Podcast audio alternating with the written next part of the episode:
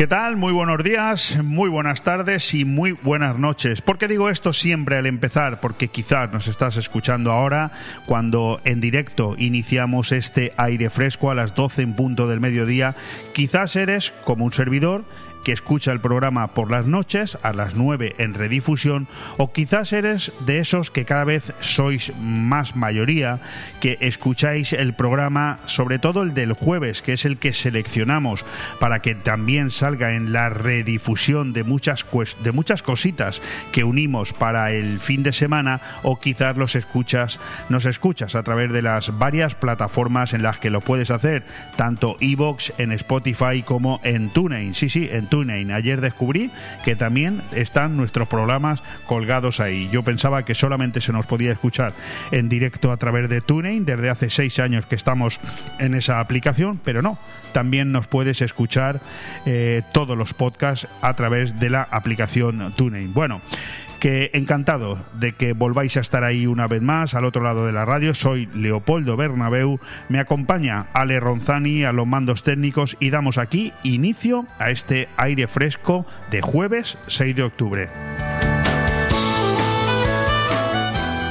Las consecuencias de tener un jamelín disfrazado de Robin Hood.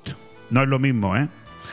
Terminando la semana en aire fresco, me acerco en mi reflexión diaria a la importancia que tiene lo que siempre hemos conocido como las consecuencias, subrayado y entre comillas, las consecuencias. Podemos dejarnos guiar, algo que cada vez hacemos con más facilidad y menos exigencia, por cantos de sirena que nos indican cómo tenemos que hacer las cosas y conducirnos por la vida, disfrutando de esa mentira plácida que nos regala la facilidad de los hechos. Hemos entrado en una época tan extraña que cuesta acertar en la búsqueda de las palabras que resuman esa lluvia fina que nos cala sin darnos cuenta que nos mojamos. El día que estemos empapados y resfriados será tarde para reaccionar. Nada es porque sí y toda iniciativa se basa en el interés de alguien. No saber ya ni cómo debemos hablar por miedo a la represalia no es más que una de esas consecuencias a las que me refiero. El paulatino control de nuestros movimientos ya está aquí y no lo estamos combatiendo. Tres prácticos y elocuentes ejemplos saltan a mi ordenador mental para ayudarme a explicar algo tan obvio que, en momentos de normalidad, no hubiera ni imaginado que utilizaría para describir un paisaje tan alarmante y desolador. Si nos dejamos engatusar durante demasiado tiempo, nos exponemos a doblar la rodilla para siempre. En ese sentido, resulta preocupante la escalada de violencia que desde hace años se viene dando en el mundo de los jóvenes. No solo hemos dejado de sorprendernos con las violaciones en manada o el fracaso escolar continuo, sino que cada vez son más los asesinatos entre menores de edad o la agresión de hijos a padres. Ahora conocemos que además de ser el país de la Unión Europea con la tasa más alta de paro juvenil, el 30% de nuestros chavales ni siquiera acaban los estudios primarios. ¿Es o no consecuencia de la permanente bajada en la cualificación escolar? ¿Es o no consecuencia de haber cambiado hasta siete veces las normas educativas en tan pocos años de democracia? ¿Es o no consecuencia de haber delegado el control de la educación a unas comunidades autónomas más interesadas en adoctrinar a nuestros hijos que en enseñarles. Un país donde existen millones de españoles que tienen que luchar para que sus hijos puedan estudiar en su propia lengua es un país enfermo, una nación con los pilares básicos torcidos, un Estado donde nos hemos olvidado que esa es la base de todo el porvenir. Permitir que pasen de curso sin la mínima exigencia de aprobar las materias del anterior es un error histórico de consecuencias impredecibles. Nos quieren analfabetos y ese es el camino más corto para controlar nuestras vidas. Cuando la sociedad se relaja y olvida la importancia del esfuerzo y el control de lo que le pasa, se crean generaciones de perdedores y monstruos que tienen más fácil el imponerlas. Otro ejemplo de plena actualidad es la Rusia de hoy y su antaño admirado Putin. Se está repitiendo la historia del siglo pasado y además casi en los mismos años. Primero Lenin y luego Stalin condujeron a esa gran potencia al desastre humanitario más grande que se recuerda, engañándoles con la Arcadia feliz para terminar masacrados en dos guerras mundiales los que antes no habían muerto de hambre o se habían quitado la vida por desesperación. Es lo que algunos no quieren entender que se llama comunismo. Negar que algo similar es lo que estamos viviendo es querer seguir con la venda puesta en los ojos. La clase política que nos gobierna nos está conduciendo poco a poco y paso a paso, con sigilo, pero sin detenimiento, por estos peligrosos senderos. Primero, destruyendo los pilares de la educación para tener bien adoctrinadas a las siguientes generaciones, a la par que hundiendo nuestro modelo de vida, acercándonos una pobreza paulatina que con paciencia va exquilmando nuestra principal clase social, hasta el punto de convertirnos a todos en pobres y ricos, aniquilando la clase media, que es la que equilibra cualquier potencia desarrollada. Un gobierno que fusiona su destino a los que han asesinado a cerca de 900 españoles durante 50 años y a los que quisieron partir España a través de un golpe de Estado, jamás puede ser considerado como un gobierno noble y leal a lo previamente construido por nuestros antecesores. Tenemos a los mandos a un egocéntrico capaz de arrasar el equilibrio institucional de cualquier administración monarquía y justicia incluidas, con tal de seguir en el púlpito, conscientes de que ese camino conduce a situaciones ya descritas en la historia. Esas son las consecuencias y no las estamos corrigiendo. La parte positiva de todo este engranaje perfectamente pertrechado y que sigue cautelosamente su camino de avance, es el pasotismo de una sociedad que cada vez se inhibe más de lo que hacen sus políticos porque creen que su actuación les afecta menos. Ojalá me equivoque, será un honor reconocerlo, pero mientras nadie demuestre lo contrario, son esas élites previamente elegidas con nuestro indolente voto, quienes deciden nuestro destino. Y mientras hemos tenido dirigentes sensatos como González o Aznar, e incluso torpes como Zapatero, mejor o peor, hemos caminado hacia adelante. El problema es cuando a una nación le surge un Putin o un Sánchez que con sus diferencias muchas de las cuales están parapetadas en normas europeas difíciles de cuestionar, se da cuenta a veces tarde, que tienen un serio problema. Millones de rusos ya lo saben, tarde otra vez. Esas mismas consecuencias, las del esfuerzo y el prestigio en el lado opuesto de la baraja, con una doble cara que existe y está en nuestras manos cambiarla, tenemos la élite de un deporte que en España nos conduce con orgullo por todo el planeta. Margasol, Rafa Nadal y Fernando Alonso son Tres resúmenes perfectos. El primero ya retirado y los otros dos cerca de ese implacable destino, siempre levantando admiración allá por donde pasan. Es la otra consecuencia, la del esfuerzo, de la formación, de la entrega, de la disciplina, todos esos valores que hemos ido quitando a nuestros chavales en su base inicial y que también tienen como objetivo nuestros actuales gobernantes para con todos nosotros. Lo dije ayer, y lo repito hoy, ¿quién puede estar en contra de que a nuestros mayores se les suba la pensión un 8,5% o a los funcionarios un 3,5%? Preguntado así, nadie. Y cualquiera que se manifieste en contra tendrá toda la fuerza mediática perfectamente asilvestrada persiguiéndole. El problema está en que nadie quiere explicarnos que ese descomunal gasto se puede llevar a cabo única y exclusivamente porque estamos ante un trascendental año electoral que anuncia el final de Maquiavelo y sus chiringuitos en la Moncloa. Ese infinito desembolso que pagaremos durante muchas generaciones, que ahora aplauden desde la ignorancia, se hace con unos recursos recogidos previamente de la brutal subida de impuestos que ha ocasionado la inflación que nos ahoga y con los fondos europeos que tendremos que devolver a nuestros vecinos. No dejes que te sigan engañando ni actuemos en contra de quien razona las reflexiones. Un gobierno preocupado de verdad por el bienestar de sus ciudadanos, habría bajado masivamente los impuestos y permitido que fuera la libertad de los ciudadanos la que decidiera el futuro y destino de ese gasto, no la esquilmación del bolsillo para repartir después lo usurpado al estilo jamelín como mejor les convenga electoralmente, a base de paguitas, cheque regalo y subida generalizada de sueldos a pensionistas y funcionarios, sabiendo que son 13 millones de posibles votantes. Eso sí, mientras los otros 15 millones de trabajadores del sector privado ven cómo cada vez les es más difícil llegar a fin de mes al tiempo que vuelven los cierres de empresa y las colas del hambre. Pero mientras estos últimos sean minoritarios, el cazo esté lleno para repartir y el mango controlado por los mismos, que se apañen como puedan los demás.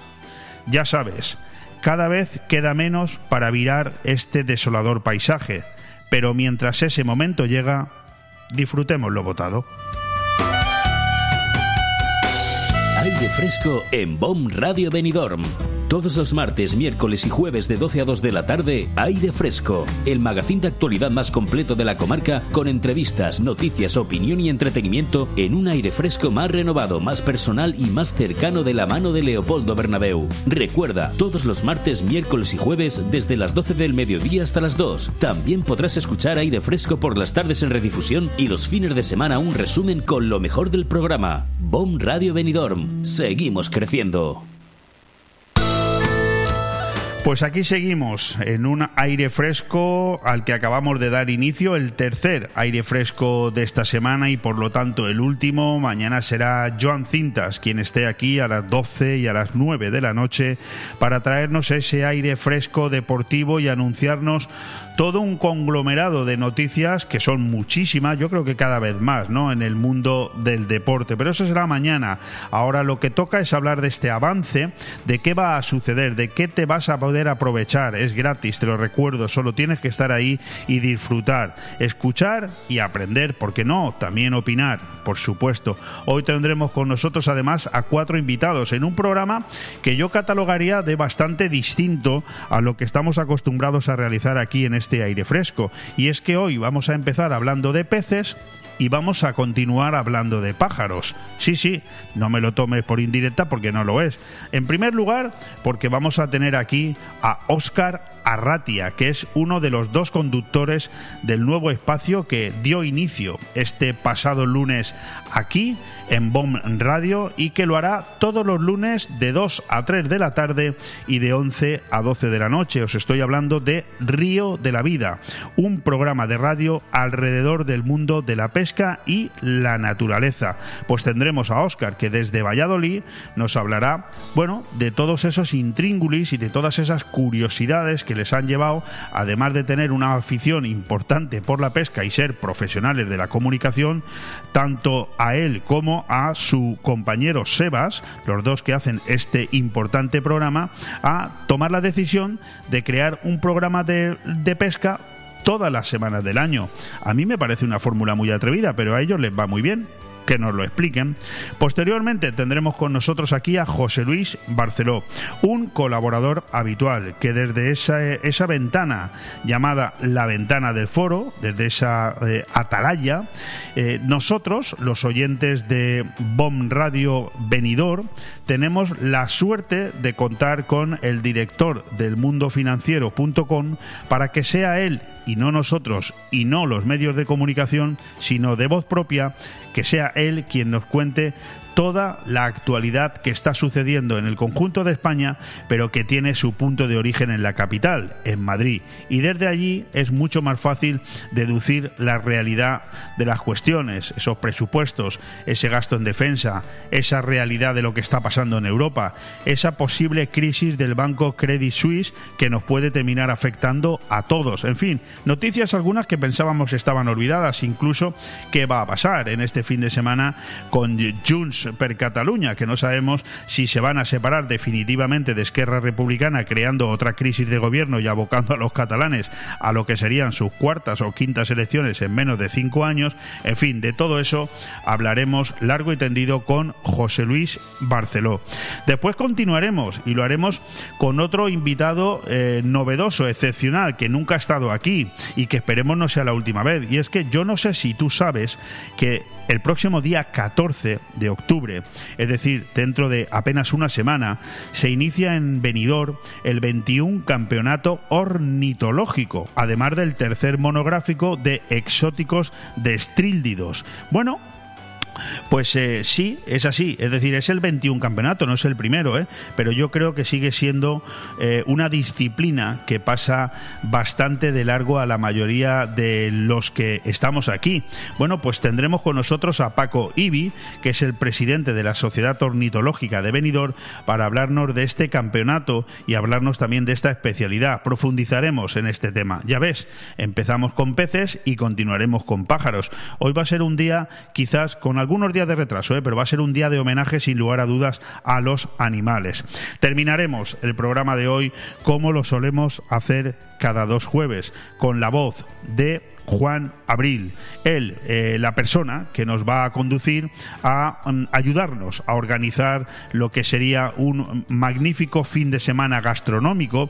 Hoy quiere hablarnos del gazpacho marinero, pero hombre, siempre que tengo a Juan Abril en el micrófono y tengo la oportunidad de charlar con él, aprovecho para que nos hable mucho más de cómo va la hostelería, cómo va Altea, cómo va la gastronomía y sobre todo que nos siga poniendo los dientes largos con esa maravilla que significa coger si eres un privilegiado y tienes suerte y la reservas a tiempo, una mesita en el restaurante Juan Abril frente al mar en la playa de Altea y disfrutar de una comida, bueno, como pocas veces se puede hacer. Ya ves que el panorama que tenemos por delante es atractivo. Ahora ya depende de ti que te quieras quedar con nosotros.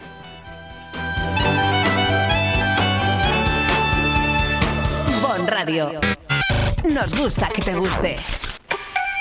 Benidorm recupera la normalidad y con ella vuelve Boni Café Pub para que revivas tus mejores momentos. La esencia de Boni Café Pub sigue intacta, solo faltas tú. Vuelve a disfrutar de un ambiente tranquilo entre amigos, riendo y bailando con la mejor música, saboreando una copa. Boni Café Pub ha vuelto y te espera todos los días con la diversión más que asegurada. Boni Café Pub en calle Lepanto 1, Benidorm. Allá donde mires, arriba o abajo, Grupo Pecal lo tiene que ni pintado. Y nunca mejor dicho, ahora las paredes y suelo de tu garaje relucirán como nunca. Además de realizar pavimentos industriales y deportivos, impermeabilización y rehabilitación de superficies y fachadas, el mundo de la pintura no tiene secretos para nosotros. Entra en pecal.es y decide de qué manera podemos ayudarte. Grupo Pecal, desde Altea, para todo el mundo. Hipódromo Benidorm Disco Terraza. Hipódromo Disco Terraza te invita a disfrutar de nuestras espectaculares gogos, láser show y la mejor música del momento de la mano de nuestros DJs. DJ Carlos, DJ Pali, DJ Gina, The Little G.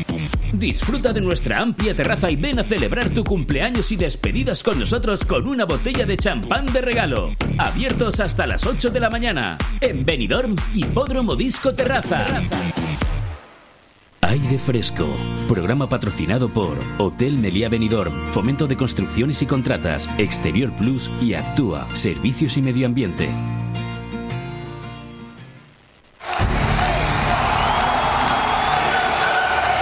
El día a día del deporte.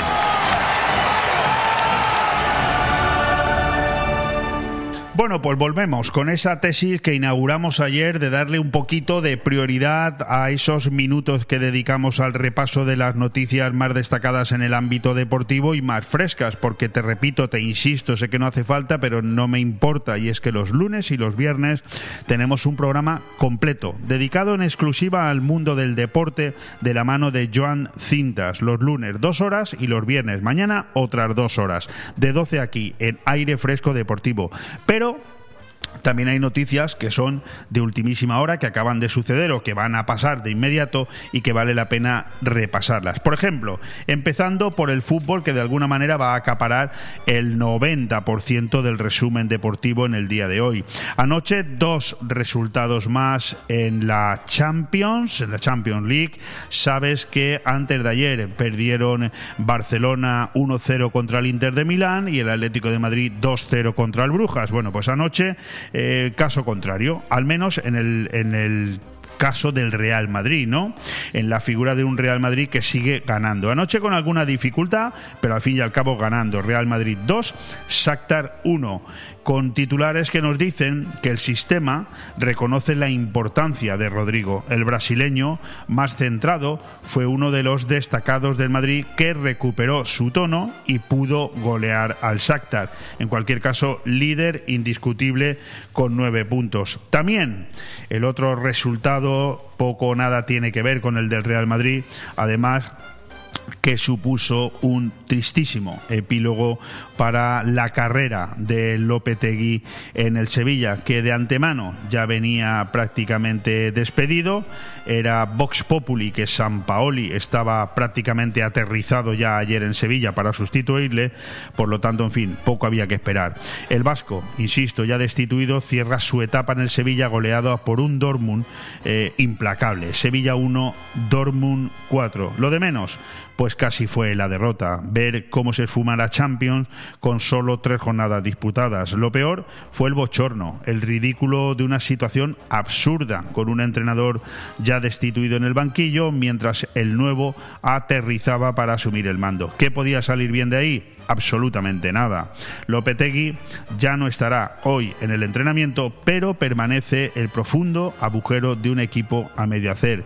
En manos de San Paoli queda a partir de hoy la suerte de un Sevilla moribundo.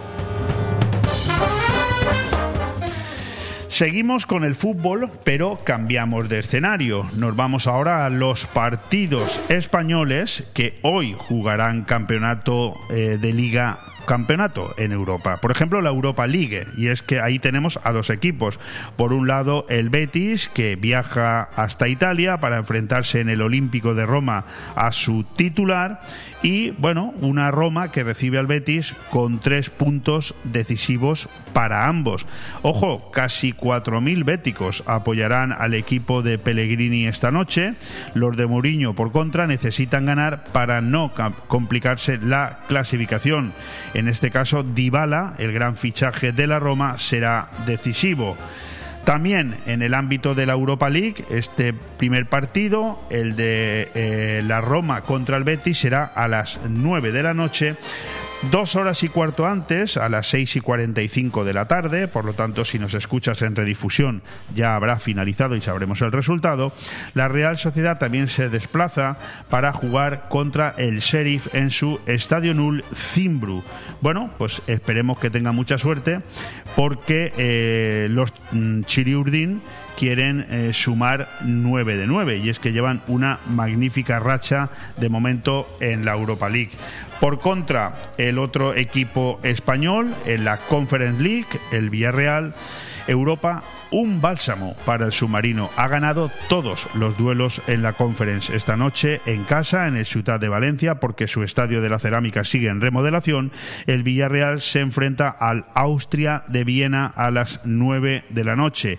El Villarreal quiere reforzar su liderato con un Morales olvidado en liga, pero en plan estelar en el continente. Seguimos con el fútbol y es que mañana empieza ya la octava jornada de liga con ese partido a las 9 de la noche entre el Osasuna y el Valencia. Un buen partido, sin lugar a dudas, que tendrá en, digamos, en sus equipos estelares, en el Barça, que de momento mantiene el liderato por esa diferencia de goles con el Real Madrid, empatados ambos a 19 puntos después de siete jornadas disputadas, con seis victorias y un empate ambos, pues el Barça se enfrenta el domingo a las 9 de la noche al Celta, mientras el Real Madrid se desplaza a casa del Getafe en ese mini derby madrileño el sábado también a las 9 de la noche. Por su parte, y ahora hablaremos un poquito más, el Elche, nuestro equipo de la provincia, recibe al Mallorca el lunes 10 a las 9 de la noche. Al menos va a tener un poco de tiempo para resarcirse de todos sus problemas. Continuando con las, digamos, mm, noticias que podríamos destacar también en el ámbito futbolístico. Por un lado, el Atlético de Madrid ha llegado a un acuerdo con el Barcelona para renovar a Griezmann hasta el 2026. Están cerca de cerrar un acuerdo por el fichaje del Galo con esta operación. Se cancela además, y esta es la noticia, la cláusula de los 40 millones que tenían que pagar los rojiblancos al final de temporada. Por su parte, en casa de los Culet, el, Fútbol Club Barcelona, bueno, pues eh, se vuelve al campeonato doméstico como líder, pero con algunos problemas. Y es que Eric y Piqué pues apuntan al 11 de la semana decisiva, ya que después de la derrota el pasado martes en eh, Milán, bueno, pues eh, se les complica un poco la clasificación, un poco bastante la clasificación en Europa. La plaga de lesiones en el eje de la zaga deja a Xavi sin margen de maniobra para los partidos contra Inter y Real Madrid. De Jong podría llegar, aunque estaría muy justo. Las alarmas han saltado en Can Barça. El resultado en el Giuseppe Meazza, como te decía, no entraba dentro de los planes de los catalanes que ven cómo se han complicado su pase a octavos de Champions League. Una temporada y más de 150 millones de euros después, los culés vuelven a verse al borde del precipicio. El fantasma de la Europa League vuelve a sobrevolar el Camp Nou y esta vez no caben las excusas del curso pasado. También en el ámbito futbolístico quiero hacerme eco de dos noticias más importantes y es que Xavi Alonso, nuestro ex internacional, el exjugador español, firma hasta 2024 como entrenador del Bayer Leverkusen, por cierto, rival del Atlético de Madrid en Champions, y es que Xavi Alonso es ya el nuevo entrenador de este equipo alemán, el exjugador español de la Real Sociedad, el Liverpool, el Real Madrid y el Bayern Múnich, firmó ayer hasta 2024 en el conjunto alemán. Estaba libre tras dirigir la campaña pasada al filial Churi Urdin en segunda división. La otra noticia, futbolísticamente hablando, nos afecta de manera mucho más cercana y es lo que tiene que ver con la actualidad del Elche. Ayer dábamos por hecho que terminaría el día con un míster confirmado, pues no es así hay un casting cada vez más reducido, pero de momento no hay una confirmación. La vía argentina de Becacece pierde fuerza y ahora son Paco López y Javi Calleja, que se une al tándem, los que aparecen como las opciones más factibles para sustituir a Francisco en el banquillo ilicitano. Bordalás que es el favorito de la afición, declina el ofrecimiento en busca de retos mayores. La última noticia en el ámbito futbolístico de la que me quiero hacer eco hoy es que Ucrania se une a España y Portugal en el proyecto para organizar el Mundial 2030. Rubiales señaló, representamos lo que el fútbol puede hacer por la sociedad tiene el apoyo incondicional de la UEFA. Ucrania ya forma parte de la candidatura ibérica para organizar el Mundial 2030. El acto de adhesión tuvo lugar en la sede de la UEFA en Nyon y estuvieron presentes los presidentes de las federaciones española, portuguesa y el de la invitada a formar parte de esta aventura. En el primer trimestre de 2024 se conocerá si la Asamblea de la FIFA respalda a la candidatura o se inclina por alguna de las que puedan aparecer en el camino. Y quiero terminar con este resumen deportivo hablando de ese nuevo gran premio de Fórmula 1 que se disputa a partir de mañana en Japón, con unos horarios un poco complejos, pero eh, te recuerdo que esta próxima madrugada, a las 5 de la madrugada en directo, tendremos los terceros, los primeros libres, luego a las 8 de la mañana los segundos, y luego ya el sábado se repetirán horarios para los terceros libres, la calificación porque la carrera en Japón será el domingo a las 7 de la madrugada hora española. Como noticia a destacar, pues Red Bull y Honda vuelan juntos de nuevo. No ha tardado Red Bull en retomar la senda de futuro para su proyecto de motores a partir de 2026, sobre todo después de la anunciada ruptura con Porsche en el pasado Gran Premio de Italia, que estaba llamado a ser su nuevo socio y fabricante de unidades de potencia. Bueno, pues hasta aquí nuestro resumen deportivo. Bon Radio. Nos gusta que te guste. Si no tienes sitio para guardar pertenencias de gran tamaño como bicicletas, motos, muebles y cualquier tipo de enseres, Movipark Marina Baixa te ofrece la solución. Áreas de diferentes medidas y precios que podrás alquilar según sean tus necesidades. Espacios cerrados de forma individual, con videovigilancia y la máxima seguridad en las instalaciones. Acceso 24 horas con código personalizado. Movipark Marina Baixa. Teléfono 670 97 23 14. Porque son momentos para compartir, comparte felicidad. Chocolates Marcos Tonda. Comparte con tus clientes, empleados, con la familia y amigos sus exquisitos chocolates tradicionales y gourmets o los nuevos lotes combinados con productos tradicionales. En Villajoyosa, partida Torres junto Rotonda del Puerto y en el centro de Benidorm, calle Alameda Blue, espacio gourmet Marcos Tonda. El prestigio de una marca garantiza la calidad. Chocolates Marcos Tonda. Momentos para compartir. El movimiento se demuestra bailando. En Estudio de Danza Pati Mora disfrutarás del baile con nuestros cursos de hip hop, street dance, baile español, flamenco, sevillanas o ballet clásico. Y no te pierdas las novedades en cursos de contemporáneo, zumba, Broadway y pilates. Con edad a partir de 3 años y durante todas las tardes. Reserva ya tu plaza llamando al 658 38 35 61. Estudio de Danza Pati Mora, calle Santa Cristina 2, Benidorm. En Restaurante Luxmar inauguramos nueva temporada. Hola, ¿cómo estamos?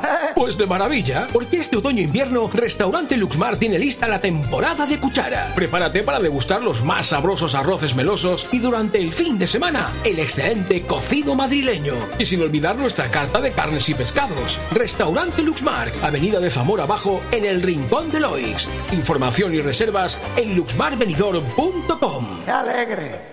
Aire Fresco, programa patrocinado por Hotel Meliá Benidorm, Fomento de Construcciones y Contratas, Exterior Plus y Actúa, Servicios y Medio Ambiente.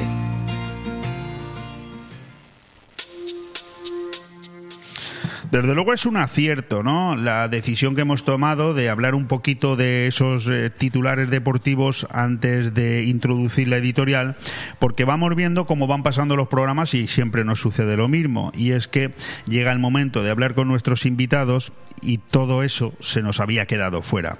Por lo tanto, un acierto. Luego, si a lo largo de la próxima hora y media encontramos algún huequecito, no te preocupes que lo utilizaremos para esa editorial que la tenemos preparada y también para ese amplio resumen de noticias que también lo está. Pero ahora vamos a hablar de otra cosa. No cabe duda de que Río de la Vida, el programa de radio que empezamos aquí este pasado lunes a las 2 de la tarde, casi sin previo aviso, pues está siendo una revolución en el ámbito nacional. España necesitaba un programa de radio así y los aficionados a la pesca pues lo han acogido con los brazos abiertos. En muy poco tiempo ha conseguido que la mayoría de los pescadores tengan una cita fija en sus agendas y nosotros aquí en Bon Radio Venidor no hemos querido dejar pasar esta oportunidad. Río de la Vida es el espejo en el que los aficionados al mundo de la pesca se ven reflejados. Óscar y Sebas se encargan de conducir esta hora de radio cada semana. Dos pescadores, pero sobre todo dos profesionales de la comunicación también, a los que poco a poco vamos a ir conociendo con detalle. Ambos han conseguido plasmar todo lo bonito de esta afición mediante un programa de radio hablando de todas las especies y modalidades de pesca y dando también toda la información posible para el disfrute de la audiencia en general. En palabras de ellos mismos, algunas personas pueden pensar que Río de la Vida es un programa solo nuestro, pero no es así. Es la voz de todos los pescadores, siendo, ellos los verdaderos protagonistas, así como nuestros oyentes y colaboradores. Bueno, nosotros tenemos aquí hoy para hablarles a, a, ustedes, a vosotros, a la audiencia de este programa, a Óscar Arratia, una de las dos alma mater de este nuevo proyecto. Óscar, ¿qué tal estás? Buenos días, Leopoldo. Muchas gracias por la invitación y un saludo a vuestra a la nueva familia ¿no? de Bon Radio en Benidorm. Y además es que estamos muy agradecidos de que se amplíe esta familia de pescadores. Eh, fantástico, sí. La verdad es que aquí en, en hombre, esto fue una ciudad eh, que hoy nos ganamos la vida desde hace muchos años gracias al turismo, reconocidos internacionalmente. Pero esto es una ciudad de pescadores. Así es como se ganaban la vida hace 60, 70, 80 años. De hecho, para tu información, por si algún día quieres centrar un programa tuyo aquí, aquí es donde nació la almadraba, hoy tan, tan, tan famosa y tan conocida y tan respetada y que tanto dinero deja en el sur, en la zona de Barbate, en Cádiz. No sé si eso lo sabías. Sí, bueno, la verdad es que eh, han cambiado mucho los tiempos, ¿no? Desde, desde entonces, eh, en el mundo de la pesca, pero sí que es verdad que es un motor económico muy importante para nuestro país. Fantástico. Bueno, pues hablamos con Óscar Arratia. Él es el conductor, como te digo, de Río de la Vida, un programa de radio alrededor del mundo de la pesca, que a partir de ahora podrás escuchar siempre, los lunes, aquí en BOM Radio Venidor, de 2 a 3 de la tarde y de 11 a 12 de la noche. Óscar, ¿por qué un programa de radio sobre la pesca? Bueno, era, era muy fácil, ¿no? Eh, nosotros nos, nos, dimos cuenta realmente de que íbamos a ser el único programa exclusivo de, de, de radio. Eh, nos sentamos durante varios meses, justo antes de un 3 de enero de, del año 2019, que fue el primer programa que se hizo en la anterior emisora, que ya sabíamos cuál era, ¿no? Eh, ahora estamos en Bonn. Claro, y, Radio 4G. En Radio 4G. Y bueno, pues eh, dijimos, vamos a hacer un programa solo exclusivamente de pescadores, ya que los demás programas, ¿no? Las demás emisoras, sí que es verdad que se centraban en la caza mucho más que en la pesca y que tenían muy poquitos espacios a nivel de pesca. Eh, nosotros nos sentamos durante varios meses y creamos y construimos un programa un poquito diferente a lo que estamos habituados a escuchar, con música y sobre todo con muy buena onda y armonía. Y además nos hemos fijado, y por qué no decirlo en otros programas de caza, pesca, naturaleza, que existían en Bueno, de ellos, en otras emisoras, Lo, lo bueno, Para- lo bueno está para copiarlo, ¿eh? Eso es, cogimos lo mejor y sobre todo el ver, ¿no? ¿Qué es lo que demandaban más nuestros pescadores en ese tipo de secciones? Bueno, mm, a mí fíjate que te escucho con atención, pero y te tengo que felicitar porque evidentemente cuando uno se da cuenta de que hay un segmento que no está cubierto, entrar ahí es garantizarte un, un nicho de audiencia, un nicho de negocio, seguro, ¿no? Pero me, me cuesta pensar que no hubiera nada parecido ya en las ondas, o sea, es así, ¿no? Sí, es, es curioso. Eh, los demás programas que había en otras emisoras eh, son caza, pesca y naturaleza, pero eh, realmente la sección de pesca suelen ser muy cortitas, suelen dar cinco minutos o incluso ninguno. Bueno, vamos a ver, tú fíjate, la, verdad es que sí, tienes razón, porque sobre todo de agricultura, en las emisoras de radio más conocidas y de, y de caza, sobre todo de caza, en la, en la televisión sí que es verdad que yo me he encontrado programas bastantes, pero de pesca no. Pero claro, a ver, sobre todo te hablo del desconocimiento, ¿no? No, no resultaba un poco atrevido, bueno, evidentemente lleváis ya tres años, ¿no? Pero a mí me, me- me parecía muy, muy atrevido decidir hacer un programa semanal solo de pesca. ¿Para tanto da?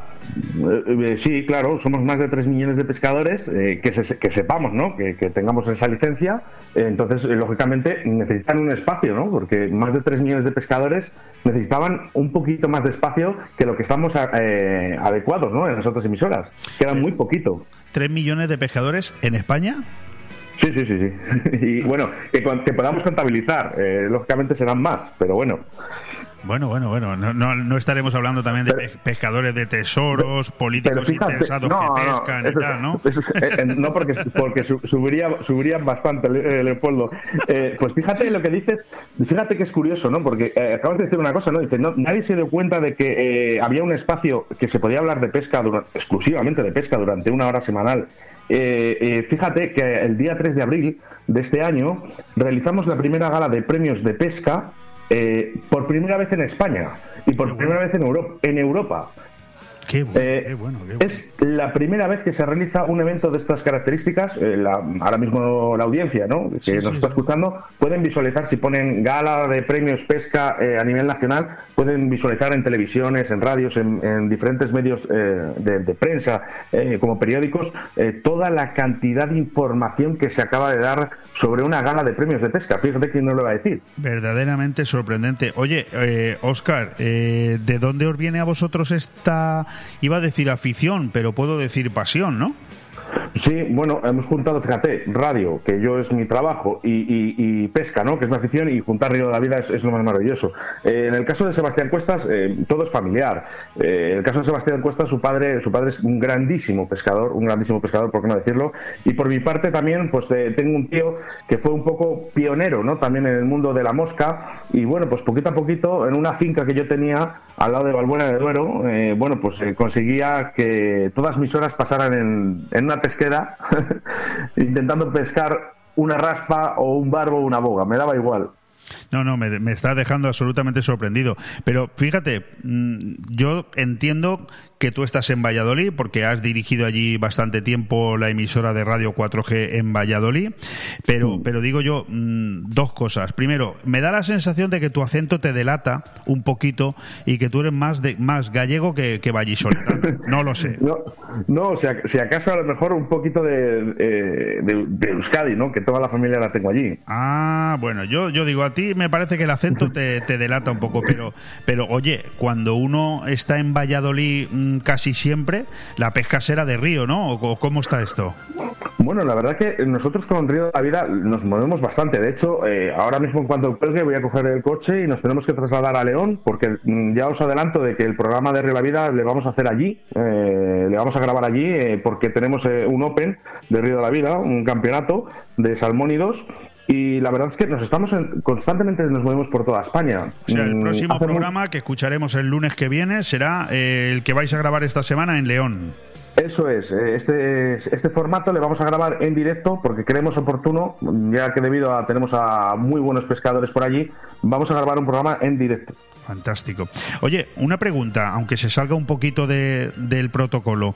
¿Estáis preocupados por la sequía que hay en España o os, os exagera un poco la, la situación a nivel mediático? No, no, no, no se exagera. Eh, lo que no sabemos es el por qué. Eh, hablamos, ¿no? Nosotros intentamos hablar, ¿no? Con Confederación, intentamos hablar de que nos den algunas explicaciones, por lo menos intentar defenderse, ¿no? A, todo ello, ¿no? Eh, el ver ahora mismo los pantanos eh, a un 30%, a incluso algunos menos, es muy triste, ¿no? Eh, hablamos, por ejemplo, de Zamora. Eh, mismamente, Sí, sí. Eh, Zamora su recurso es el agua. Eh, ellos en verano viven re- prácticamente del agua, como muchas eh, ciudades que tenemos en España. Ellos no quieren dar ninguna explicación. Sí que hablan de acuerdos con Portugal. lo que pasa que nosotros todavía reiteramos de que a lo mejor esto no es posible, ¿no? Después de tantos años tener un acuerdo con Portugal y regalarles el agua. Me da la sensación, por lo que te estoy escuchando, que estás abriendo una espita que yo no tenía previsto tratar en este en esta entrevista contigo, pero no me importa lo más mínimo. Es decir, ¿creéis que realmente si los pantanos españoles están por debajo del 30% o rozando el 30%, no es porque falte agua de lluvia, sino porque no estamos tratando bien el agua que tenemos? Es que no estamos tratando bien el agua que tenemos, Leopoldo. Oye, eso es una noticia, ¿eh? Es que no estamos tratando bien el agua que tenemos. Eh, de hecho, mm, si no vienen las primeras lluvias, eh, aquí en Castilla y León ya empieza a caer alguna gota, pero si no realmente no llueve este año en España, vamos a tener problemas, mm, vamos a tener cortes, eh, incluso en nuestras casas. Bueno, bueno, bueno. Otro día hablaremos más profundamente del tema del agua, porque me interesa mucho y a nosotros en esta zona todavía es algo que nos interesa más. Pero hoy estamos hablando de Río de la Vida, estamos hablando de la pesca y quiero seguir un poquito por ahí. Oye, ¿cómo es el mundo de la pesca en España en este momento, en general? Bueno, pues eh, fíjate, lo voy a resumir eh, de que el pasado fin de semana, por ejemplo, eh, hemos sido campeones del mundo de salmónidos mosca y que eh, dos de los que han subido al podium, que ha sido David Arcay y Rubén Santos Becerro, ha sido segundo y tercero a nivel individual. Eh, dentro de muy poquito tendremos eh, campeonatos del mundo. Eh, tenemos, contamos con los mejores pescadores del mundo en España, de todas las modalidades, de todas, ¿eh? De todas modalidades. Bueno, también juega un poquito a nuestro favor el hecho de que somos una península, ¿no? Dentro de, prácticamente de Europa y tenemos y tenemos costa y mar por todos los lados. mucho agua, mucho agua para poder practicar. Oye, supongo que será sideral, ¿no? La diferencia entre la pesca profesional y la deportiva. Sí, efectivamente, eh, no tiene nada que ver. Eh, nosotros en nuestro programa nos centramos más que nada en la pesca deportiva. Eh, hacemos una, bueno, un eco, hacemos una rueda, ¿no? Para todas las especies y modalidades de pesca y siendo protagonista y siempre preocupándonos, eso sí, Leopoldo, por la salud de nuestros peces. Es lo más importante. Nosotros lo que intentamos es inculcar una pesca sostenible y sin muerte.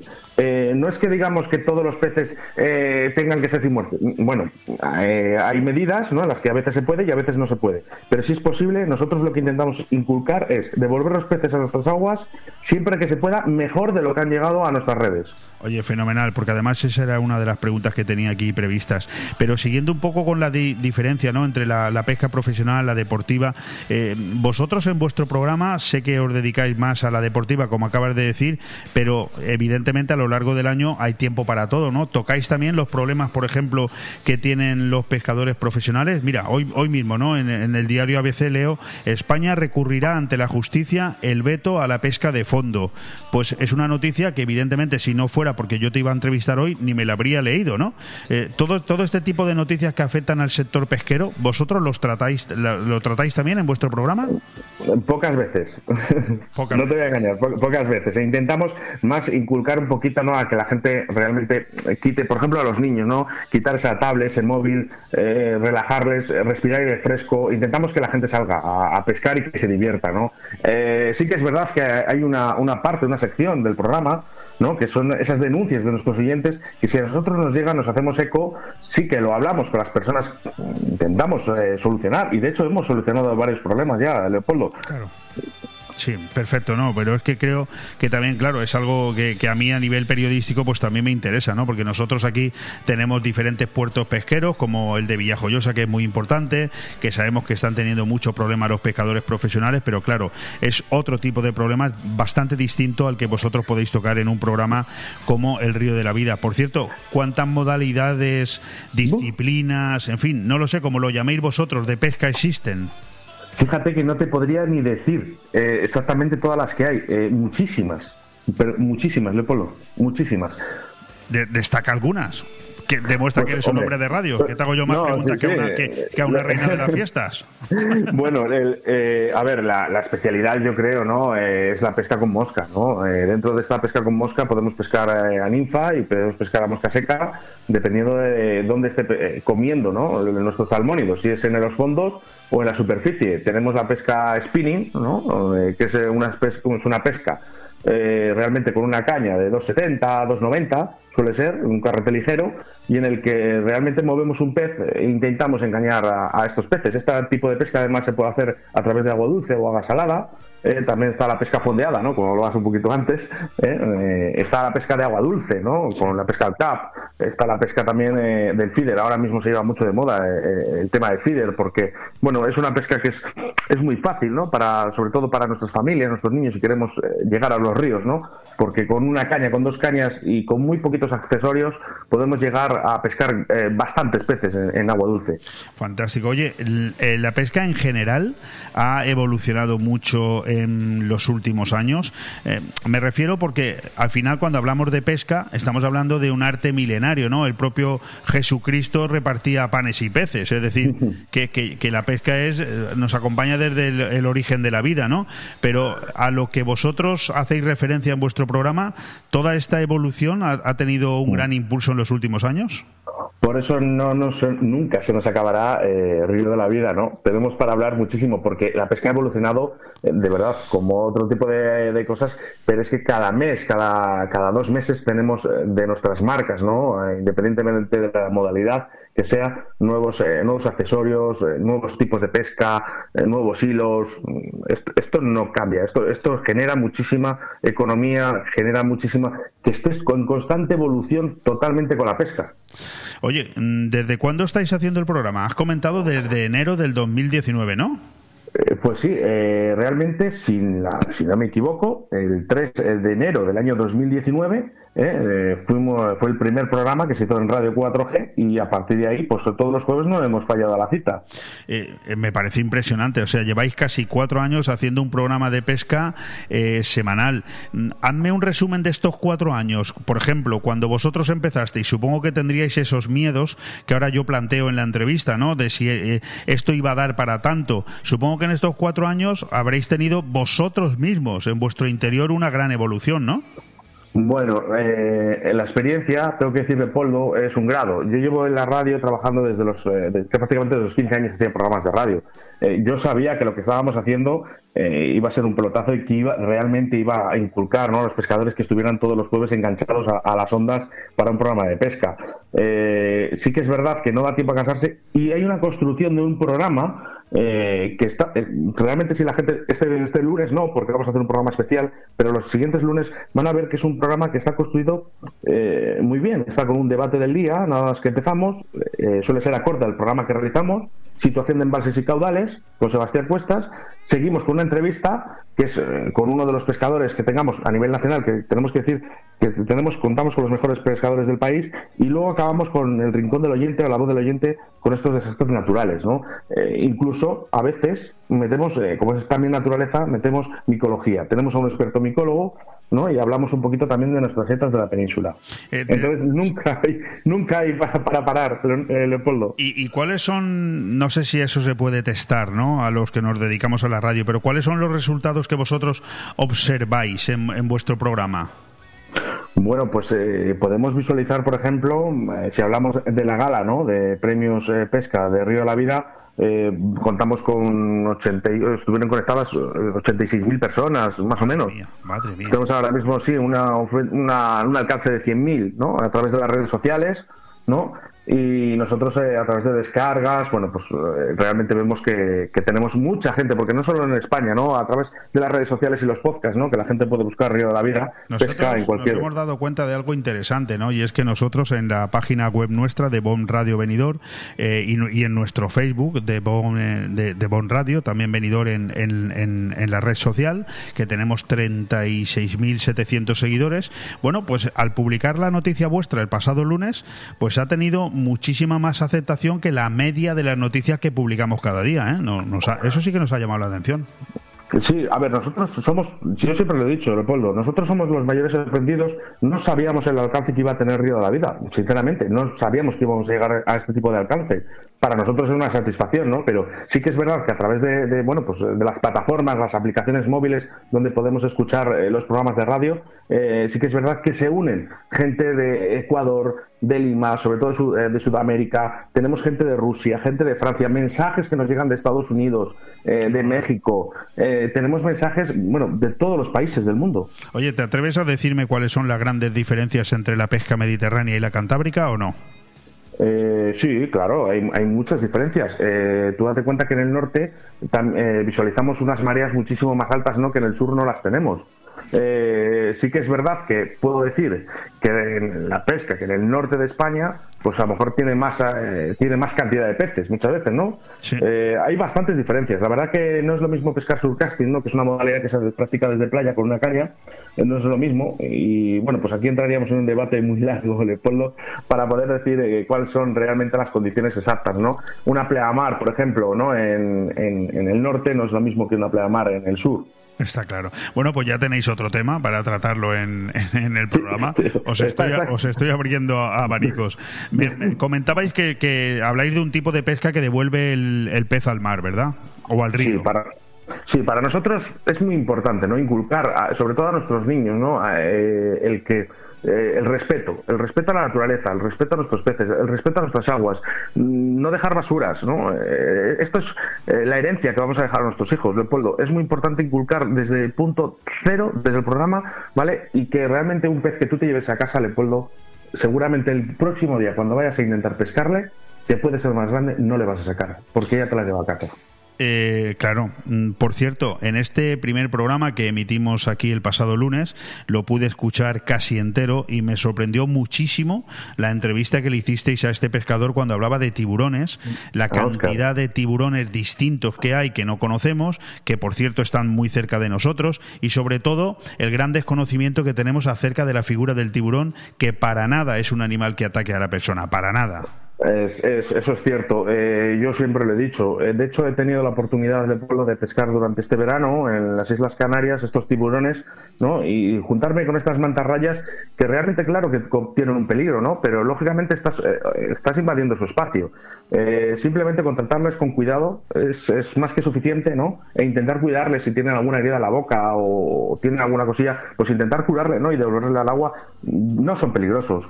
Eh, tenemos mismamente en nuestras costas pues la tintorera famosa, ¿no? La pinta roja o el cazón, ¿no? Que son eh, el cazón, hablamos mucho del cazón, sobre todo en la zona de Cádiz. Sí, claro. Eh, que ahora mismo está pasando un mal momento ¿no? para, para estos cazones, porque realmente no, se podrían pescar, pero eh, ahora mismo eh, las necesidades gastronómicas eh, hacen que realmente pesquen absolutamente todos los tamaños y eso no es posible, porque ahora mismo eh, deberíamos de preocuparnos en que las hembras, ¿no? por ejemplo, si están en época de reproducción, no deberíamos ni siquiera prácticamente de sacarlas del agua. ¿Vale? Está Tendrían que ser devueltas porque es el futuro ¿no? de, de esos tiburones.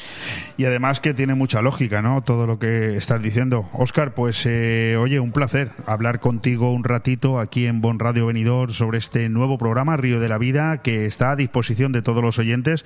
Me atrevo a decir que tanto si te gusta la pesca como si no, porque a mí la pesca desde luego no es una afición que me llame mucho la atención, pero sí reconozco que cuando escuché vuestro programa este pasado lunes me encantó. Por lo tanto, ya tenéis un oyente más, que seguro que son muchos más en esta zona.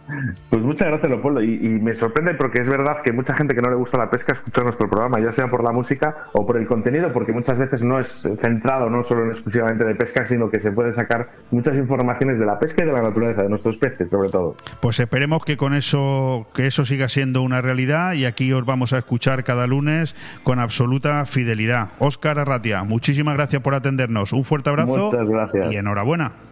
Muchas gracias y un saludo para Bon Radio, venidor. Un abrazo. Bon Radio. Nos gusta que te guste. Llega el bono consumo Finestrat. Desde el 1 de septiembre compra tus bonos de 10 euros y de 20 euros y paga la mitad. Los podrás consumir hasta el 12 de octubre en establecimientos comerciales de hostelería y restauración de Finestrat adheridos a la campaña. Es una iniciativa del Ayuntamiento de Finestrat con apoyo de la Diputación de Alicante para incentivar el consumo y apoyar a la pequeña y mediana empresa local. Colabora FACPYME. Recuerda, si estás empadronado en Finestrat, del 1 de septiembre al 12 de octubre, súmate a la campaña Bono Consumo Finestrat. Más información y adquisición de bonos en finestratbonoconsumo.es. Si has tenido un golpe, no pasa nada.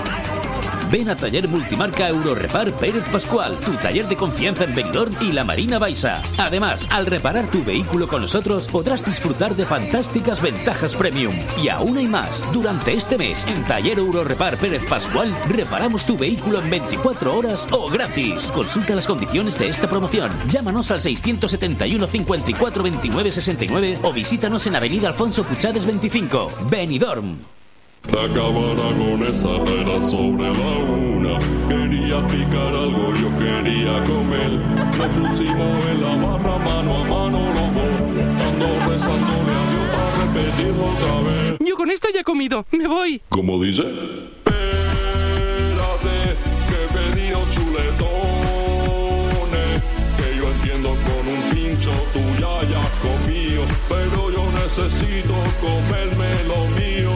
Ven sin prisas a la Cava Aragonesa, una institución en el corazón de Benidorm. Aire Fresco, programa patrocinado por Hotel Meliá Benidorm, Fomento de Construcciones y Contratas, Exterior Plus y Actúa, Servicios y Medio Ambiente.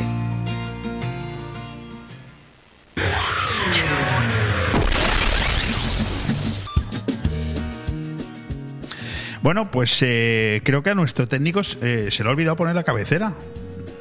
¿No?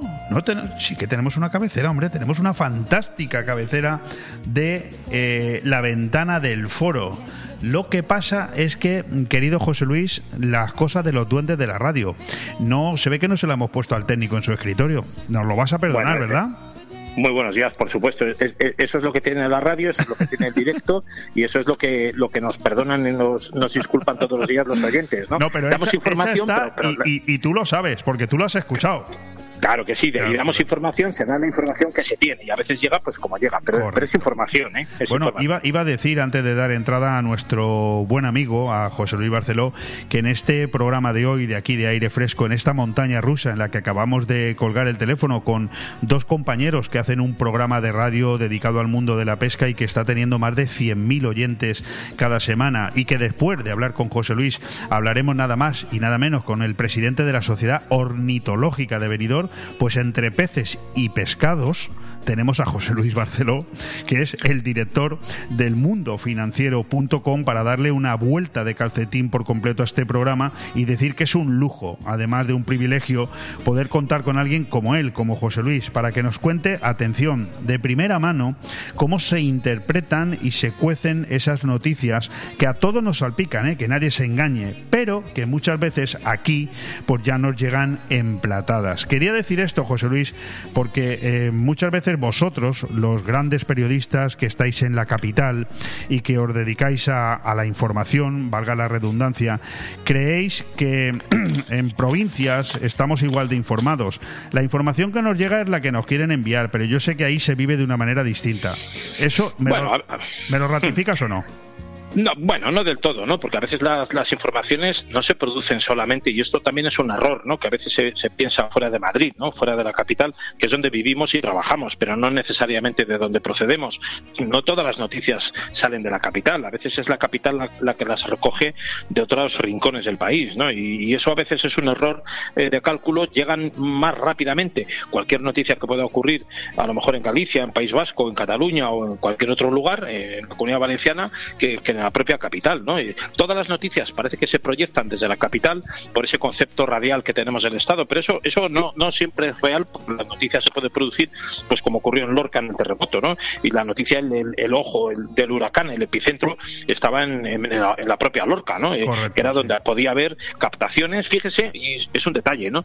Eh, fíjese que, que, claro, cuando yo empecé en, en periodismo, en, en información, y los informadores gráficos que había eran, eh, pues digamos que eran eh, reporteros gráficos, eran fotógrafos en muchos casos que acompañaban o nos acompañaban a los periodistas eh, eh, a, a la- a los lugares donde ocurrían las cosas, ¿no? Una manifestación, una, una, una guerra, un frente, o cualquier fuera, cualquier cosa, un evento político.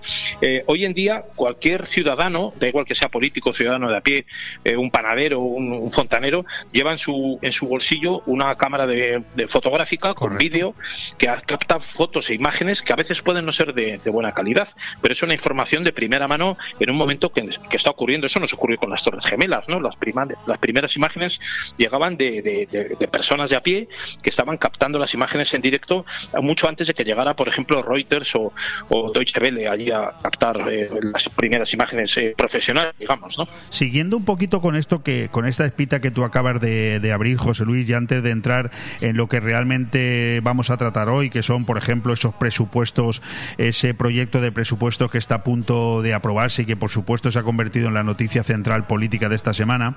eh, to- to- toda es- todo ese exceso, esa barbaridad de información que ahora mismo nos llega prácticamente cada minuto al conjunto de los ciudadanos, juega a favor de esos políticos que están tan interesados en que la información verdadera, la real, la que nos debería preocupar, pase desapercibida? Bueno, a veces hay una sobresaturación también, ¿no? Hablando, llega muchísima información a las terminales de los teléfonos, a las redes sociales, a los ordenadores, a las tabletas, etcétera, que a veces no sabemos ni siquiera dosificar, porque no hay orden ahí. Y luego también está muy enfocado a los gustos y preferencias de cada uno, ¿no? El que le gusta más los deportes le llega más, el que le gusta más la prensa rosa o la información so- social le llegan le llegan otro tipo de información y eso discrimina la información con perjuicio a las que realmente tienen más importancia, porque muchas veces leemos solamente aquellos aquello que nos gusta, ¿no? El, móvil es un poco perverso en el sentido de que solamente damos preferencia a aquella información que más nos gusta y eso es una, una tergiversación de la información real, ¿no? Pero hablando de presupuestos, fíjese que, acaba de, y vamos a un tema social, acaba de aprobarse la, primera etapa, lo tiene que aprobarse antes de que acabe el año, eh, que tenga efectividad al año siguiente, pero fíjese que la Casa de Su Majestad el Rey va a ser la única institución pública que tenga menos presupuesto que en 2022. Es decir, todos han subido los sueldos, diputados, senadores un 3,5%, el gobierno y el presidente del gobierno también, en las Cortes Generales han aprobado una subida de gastos y todo, va a pasar de 247 millones a 268, es un casi un 10% más, y, sin embargo la Casa de Su Majestad el Rey, y nadie lo está diciendo, eh, ha tenido un recorte de eh, prácticamente medio millón de euros. ¿no?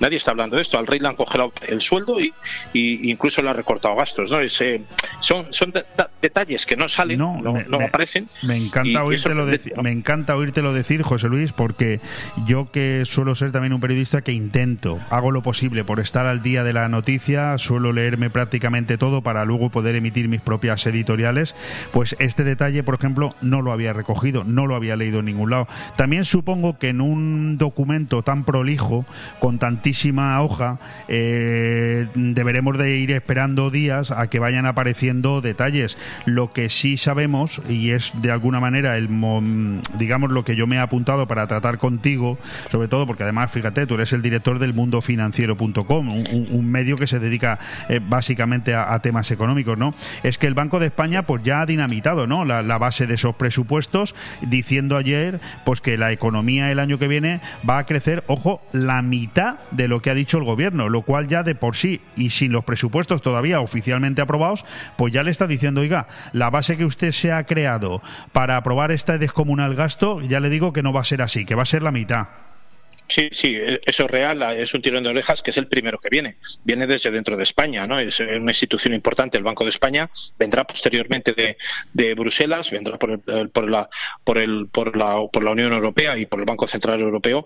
Ya que ese techo de gasto que tenemos es, es también un, un, techo elevado porque una buena parte, uno de cada seis euros, van enfocados a, a gasto social. Seis de cada diez euros van realmente destinados a gasto social. Es verdad que mucho está preasignado. A veces le damos mucha importancia a a la aprobación de unos presupuestos, el margen que tiene un gobierno, da igual que sea de Mariano Rajoy, de Zapatero o de Pedro Sánchez, es estrechísimo, es apenas un 20%, porque el resto de las partidas ya están preasignadas, ¿no? Es gasto social, son pensiones, es gasto público, eh, por ejemplo, en lo que se paga a funcionarios, empleados públicos, en fin, inversiones que están comprometidas en defensa o lo que sea, ¿no? Y, viene, el margen que tiene es, estrechísimo. Eh, José Luis, eh, mm, yo soy una persona que llevo aquí en esta emisora de radio criticando ya durante dos días seguidos, creo que tres, ese descomunal eh, incremento del gasto tanto en pensiones como, como en, el apartado de los funcionarios. Y para que nadie se me eche encima, siempre digo que mi padre es pensionista, que cobra 725 euros al mes y que yo soy eh, una persona súper agradecida de que a mi padre le mejoren un 8% ese, ese salario tan ridículo. Pero claro, el, problema, lo dijo ayer Arrimadas en el Congreso, eh, el problema es que aquí nadie está diciendo que para poder subir ese descomunal gasto a 10 millones de pensionistas y a 3 millones y medio de funcionarios, ese dinero tiene que salir de algún lado, ¿no? Que luego eh, estamos en una España que tiene ya un déficit de, de, un billón con B y medio casi. Es decir, eh, ¿todo esto a dónde nos conduce? Sí, no, el, gobierno está presuponiendo cosas además que son erróneas. Piensa que descenderá el paro eh, por debajo del, del 11%. Hay, hay, datos erróneos de cálculo y el tema del IPC, lo que es la, la, inflación, las presiones inflacionistas eh, van a ser mucho más duras de lo que se está diciendo. Ahora mismo hay una coordinación en la OPEP, pero no es solamente la OPEP, es la OPEP Plus, que incluye a Rusia, con un deseo unánimo de estrangular los esfuerzos de los países eh, más desarrollados, entre los cuales está la Unión Europea, pero también Estados Unidos, Canadá y otros países que están viéndose eh, muy afectados por esas presiones inflacionistas que no solamente afectan a España, afectan a, la globalidad del mundo del mundo industrializado y avanzado.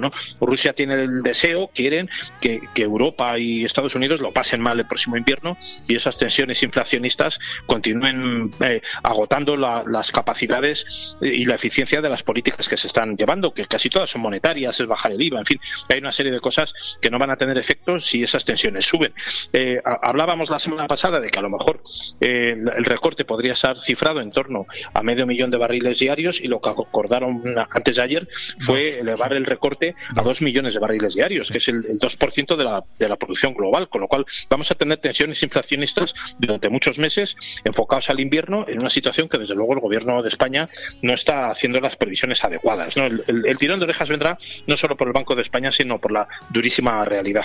Bueno, dando por hecho lo poquito ¿no? que podemos hacer en, en un, dos periodistas, José Luis y este servidor, de intentar cambiar nada, sino simplemente limitarnos a comentar lo, lo que hay ahí fuera, pero es verdaderamente escandaloso no, no comentar o, o no, no poner el acento sobre el interés de un gobierno que ve que se le acaba, ¿no? Se le acaba el chollo, pues déjame que, que utilice esta expresión, porque todos los parámetros, todas las encuestas dicen que, bueno, tiene que haber una hecatombe en España para que Pedro Sánchez repita el año que viene en la Moncloa. Y en cambio, bueno, pues esa, esa forma de interpretar eh, el, el precio del dinero, ¿no? Por ejemplo, yo ayer decía en mi editorial que la diferencia entre un político y un empresario es que el político gasta a manos llenas siendo consciente de que el año que viene abandonará su puesto de trabajo, pero nadie le pedirá explicaciones por la ruina que ha causado. Todo lo contrario de un empresario privado, cuya ruina le terminará afectando incluso a su patrimonio, ¿no?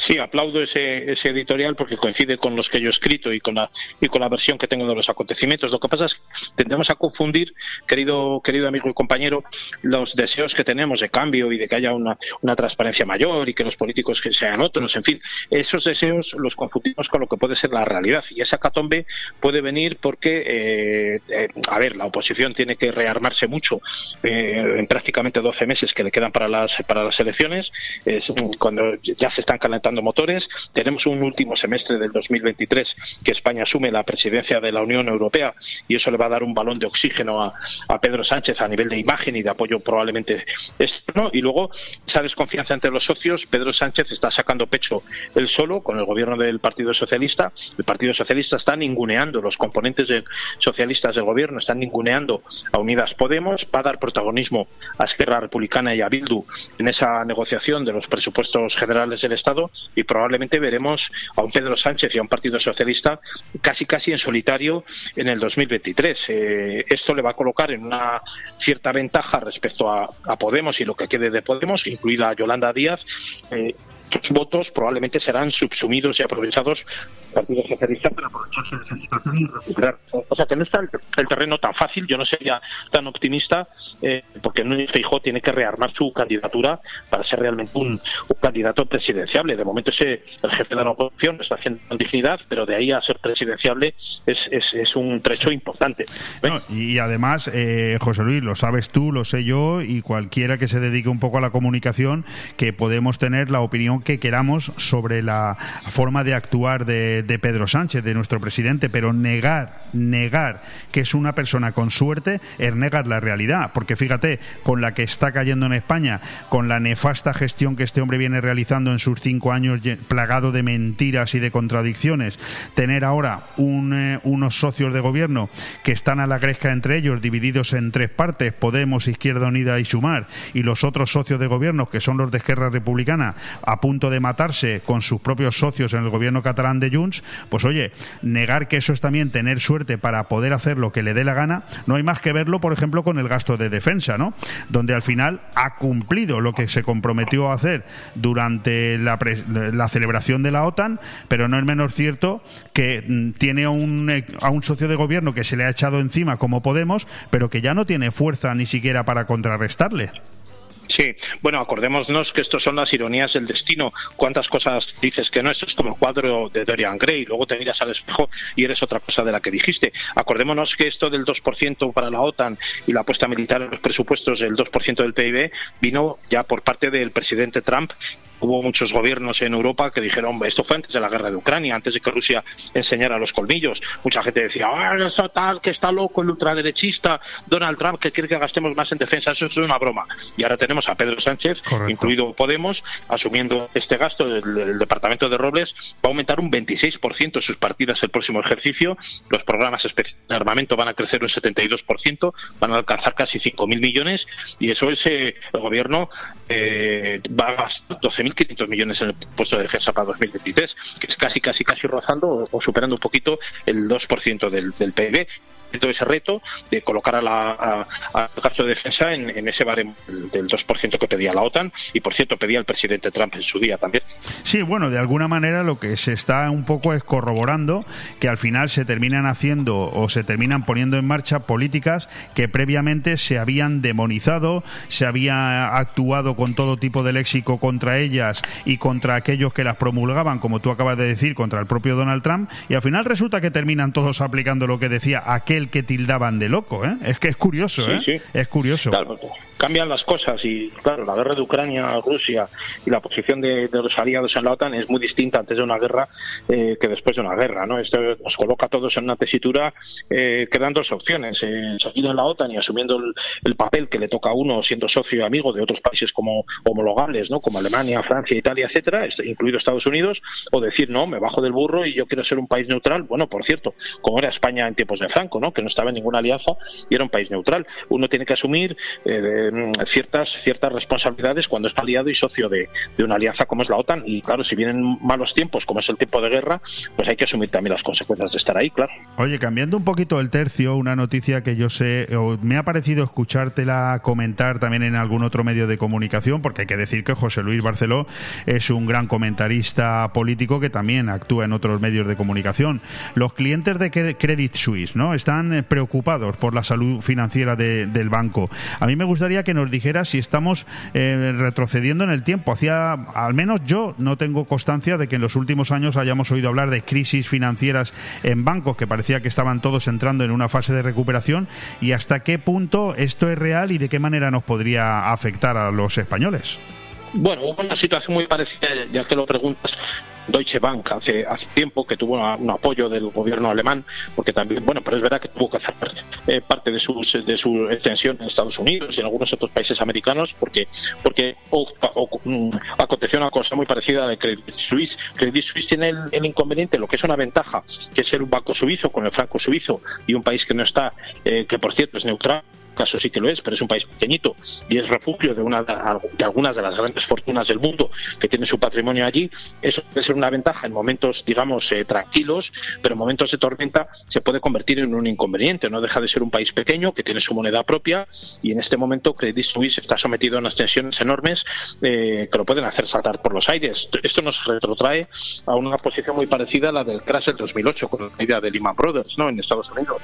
Eh, nos colocaría en una situación en la que ese gran banco suizo eh, podría perder toda su, su, reputación y cartera de clientes. Ahora mismo está desinflada, ese, ese, ese está en una situación gravísima y el propio, el propio eh, presidente del grupo de Credit Suisse eh, reconocía que estaba en una situación de una debilidad enorme.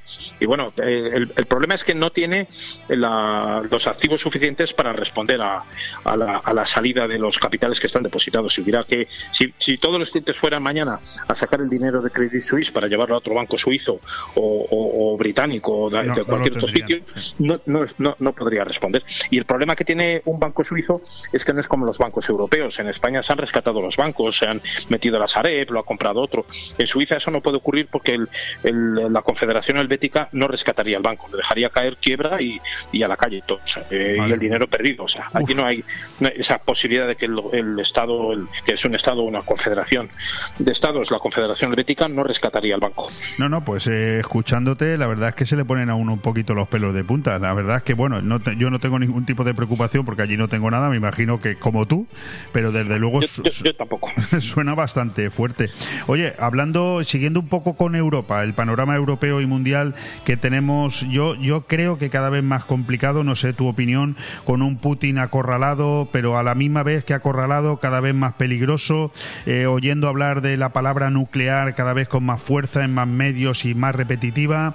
No sé, ¿a, ti qué te dice todo esto? Mm, Bueno, malísima sensación, evidentemente da la sensación de que Putin y Rusia y sus fuerzas armadas son una especie de, gato encerrado en un, en un, pasillo, ¿no? sin salida por detrás.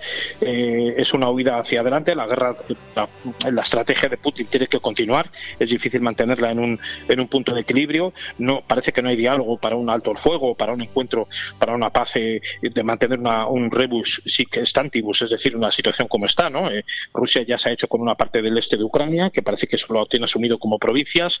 No ha habido tampoco una contestación, salvo la política de reprobación y tal, por parte de Estados Unidos y, Unión Europea. Y yo creo que ahí ya hay una situación de hecho que, bueno, habría que parar eh, el, ruido de sables, es decir, y, esas amenazas nucleares. Yo creo que es, es muy peligroso eso con una Rusia que parece que no está a la altura tampoco del momento histórico. Y esto es una, una, una opinión que es mía, ¿no? Pues yo precisamente hice el doctorado sobre, sobre la transición de Europa Central y Oriental tras la caída de, de la Unión Soviética. A mí me parece que, que, si esto Rusia lo hubiera hecho a partir del año 91, eh, con, con, el golpe de agosto que hubo y, y, la disolución del bloque soviético, pues a todo el mundo le habría parecido normal que los tanques rusos hubieran entrado en Ucrania, porque al fin y al cabo era parte del Estado soviético, o sea, era la Unión Soviética. ¿no? Esto 30 años después tiene unas lecturas muy extrañas como las que estamos viendo, ¿no? y, y la pérdida de Rusia como, como hegemonía mundial y la pérdida de sus fronteras, su, eh, su flacidez, eh, hace que, que se hayan, estas tensiones se hayan saltado en un momento muy inapropiado. Rusia no está a la altura del momento histórico y probablemente esto hace 30 años hubiera tenido otras lecturas y se hubiera consentido. Hoy en día, pues no, y, Rusia ha perdido 30 años de... Hemos vuelto al telón de acero, ¿eh? O sea, esto es un poco la, realidad. Ha habido un corte de cordón umbilical, la, voladura del Nord Stream 1 y 2 es un, corte del cordón umbilical y, esa salida, por ejemplo, de ciudadanos norteamericanos de Rusia y, el cierre de fronteras, eh, pues está, está dándonos eh, eh, carta de naturaleza para entender que hemos vuelto otra vez al telón de acero, literalmente. Bueno, no nos queda tiempo para más, José Luis, nos pasa siempre lo mismo, pero bueno, no me importa. A mí yo prefiero terminar la conversación quedándose temas en el tintero, por ejemplo, como esa destitución o renovación en, el, en Radio Televisión Española, la situación que está a punto de estallar en el Consejo General del Poder Judicial y el Tribunal Constitucional, o incluso qué va a pasar ¿no? en estas próximas 48 horas con ese referéndum interno de Junts. Tiempo no hay para contestarlas. No sé si te atreves rápidamente con alguna. Mm, mm, bueno, interesante lo de televisión española porque porque nos pilla en el negociado nuestro informativo, ¿no? Es, de la misma de la misma colla de periodistas y, de información. Eh, a mí me parece que la, el control, la tentación del control político por parte de los estamentos que gobiernan y manejan los hilos eh, de unos medios de comunicación tan potentes y tan importantes como pueda ser la, la radio televisión española, Radio Nacional de España y Televisión Española, me parece una tentación muy alta, ¿no? Para los políticos. Eh, más, más camino de las elecciones generales, ¿no? Ya lo hemos hablado. Yo creo que esa es una tentación importante y, y probablemente se pondrá alguien pues que responda más a esos a esos eh, deseos de control de la información que otra cosa, ¿no?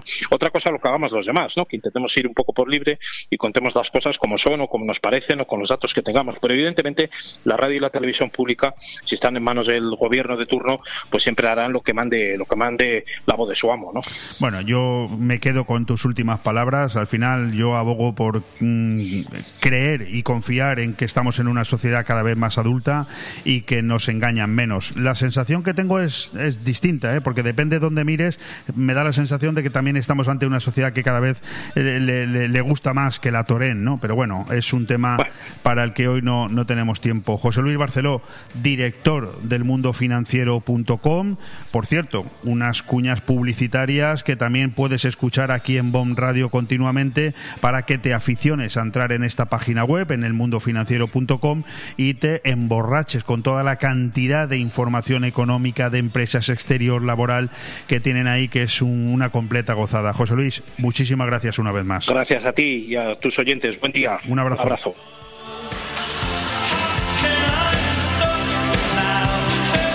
Bon Radio. Nos gusta que te guste. Es el vino señorío de Benidorm. Y lo pedimos. Es el vino señorío de Benidorm. Nos lo llevamos. Es el vino señorío de Benidorm. Lo compartimos. Es el vino señorío de Benidorm. Lo disfrutamos. Es el vino señorío de Benidorm. Pa'l verano, pa'l verano, pa'l verano, pa'l verano. Señorío de Benidorm. Pide el vino de Benidorm. En Clínica Dental La Higuera seguimos ofreciendo los mejores tratamientos personalizados para tu salud y estética dental. Seguimos teniendo la mejor odontología preventiva e infantil, ortodoncia, implantología, estética dental. Seguimos mejorando y por eso lo hacemos desde nuestras nuevas y mejoradas instalaciones en la calle Venus, esquina con Tomás Ortuño de Benidorm y en el teléfono 96688 9858. Clínica Dental La Higuera, tus dentistas de confianza. Vive el mejor verano de tu vida en Calatabur Restaurante Beach Club. Descubre nuestra deliciosa, amplia y variada carta con lo mejor del Mediterráneo. Arroces, zona Tex-Mex y carnes al grill mientras escuchas la mejor música amenizada por sus DJs. Con un sinfín de fiestas y shows en directo para pasarlo a tope. Calatabur Restaurante Beach Club. Abrimos todos los días desde las 10 de la mañana. Estamos en la cala de Villajoyosa en primera línea de playa. Reservas al 632 79 42 64. Desde RA Benidorm y la Concejalía de Playas del Ayuntamiento queremos aconsejar que para el mejor disfrute de nuestras playas se prevengan con protección y eviten las horas de mayor radiación solar entre las 12 del mediodía y las 4 de la tarde. Sigan los consejos del personal de salvamento y socorrismo, respeten el color de las banderas de las playas y nunca dejen solos a los niños. Ha sido un consejo de RA Benidorm Concesionaria de Playas y la Concejalía de Playas del Ayuntamiento de Benidorm. Aire Fresco, programa patrocinado por Hotel Meliá Benidorm, Fomento de Construcciones y Contratas, Exterior Plus y Actúa, Servicios y Medio Ambiente.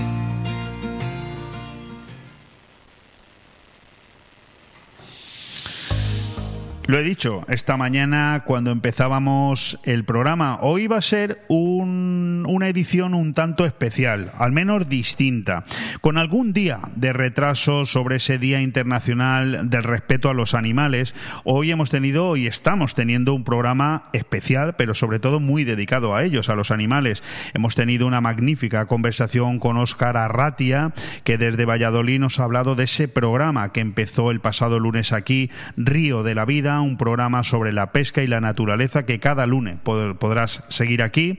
Y ahora lo hacemos con Paco Ibi, que es el presidente de la Sociedad Ornitológica de Benidorm. Es decir, hemos hablado de peces y ahora vamos a hablar de pájaros. Porque, aunque no lo sepas, y a pesar de llevar 21 ediciones con esta, es decir, 21 años, me atrevo yo a decir que la ornitología es una afición que todavía nos suena muy lejos a la mayoría de los ciudadanos. Yo lo comentaba ayer en privado con Paco. Eh, durante muchos años he tenido la posibilidad de participar de eventos de colombicultura. Lo hice en mi juventud y me quedé muy impregnado de aquella afición que al final tenía mucho que ver, evidentemente también con los pájaros. Hablamos de, de palomos deportivos.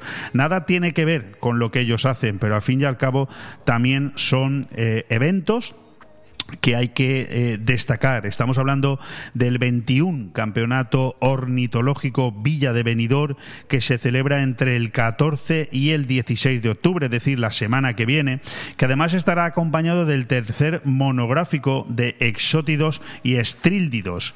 En fin, una cantidad de cosas que se me ocurren aquí a mí por preguntarle a Paco. Tremenda. Paco, ¿qué tal estás? Buenos días, Leopoldo. Encantado de estar en tu programa. Eh, me imagino que no me, no me he inventado nada, ¿no? Es decir, 21 ediciones quiere decir que lleváis mucho tiempo, aquí en Benidorm por lo menos, y que todavía es una afición la ornitología que está muy lejos de la mayoría de los ciudadanos, pues tampoco me lo he inventado, ¿a que no? No inventas nada, simplemente descubres una faceta más de, de- de- del medio ambiente, de, del respeto animal, de lo que es la ornitología. Oye, eh, ¿qué te parece, Paco, si empezamos por hablar de esta especialidad? Va- vamos a empezar la, la conversación por partes. ¿Cuántos años hace que se practica la eh, ornitología en, en- en España, en, en- en nuestra comarca, en el mundo? Uf, yo diría que desde la época de, creo que es 1700, sobre el año 1700, cuando, más o menos, cuando eh, un barco cargado de canarios desde las Islas Canarias navega hacia Europa y a la altura de Italia ese barco eh, naufraga y muchas de las aves eh, estaban cerca de la costa y llegan a la costa y empiezan a reproducirse en la costa y la gente eso no lo conocía y, y empieza la ornitología. Empiezan a capturarse, son animales que pueden vivir eh, enjaulados, fuera de la libertad, admiten comida, agua y se reproducen y a partir de ahí empieza la ornitología. Luego está la ornitología deportiva, que es otra cosa. Bueno, pues háblanos un poquito de ella. O vamos por partes. Ya hemos hablado de este origen, que además en mi técnico es, es italiano y me mira así como diciendo, oye, al final tenemos mucho que ver, seguro, en el éxito de esta, de esta fórmula. ¿Desde cuándo existe en España?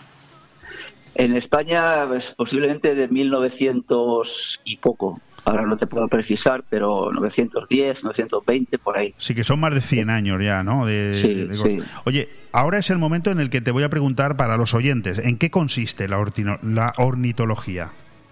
O deporti- Eh, de- deportiva, al menos. Sí, deportiva es. eh, nosotros criamos, aparte de canarios, también criamos jilgueros, eh, criamos verderones, criamos tórtolas, eh, pájaros exóticos, perdices, ah, palomas. Eh, todo esto es ornito- ornitología deportiva en cautividad. Hay eh, diferentes especies que no sabrían vivir fuera de la cautividad, como son los canarios. Eh, otras especies que sí, pero poco a poco se van domesticando y se van criando en cautividad. Aquí lo que se valora es hay muchas hay muchas vertientes de la ornitología deportiva. Está la de canto, que como su nombre bien indica, pues es eh, la modalidad de canto, las las em, cualidades canoras de estas aves. Se valora las notas que hacen al cantar. Luego está la modalidad de color, que es por el colorido de las aves, que hay cerca de 270 razas diferentes de canarios de color, no solamente es el canario amarillo, existen muchas muchas vertientes. Qué bueno.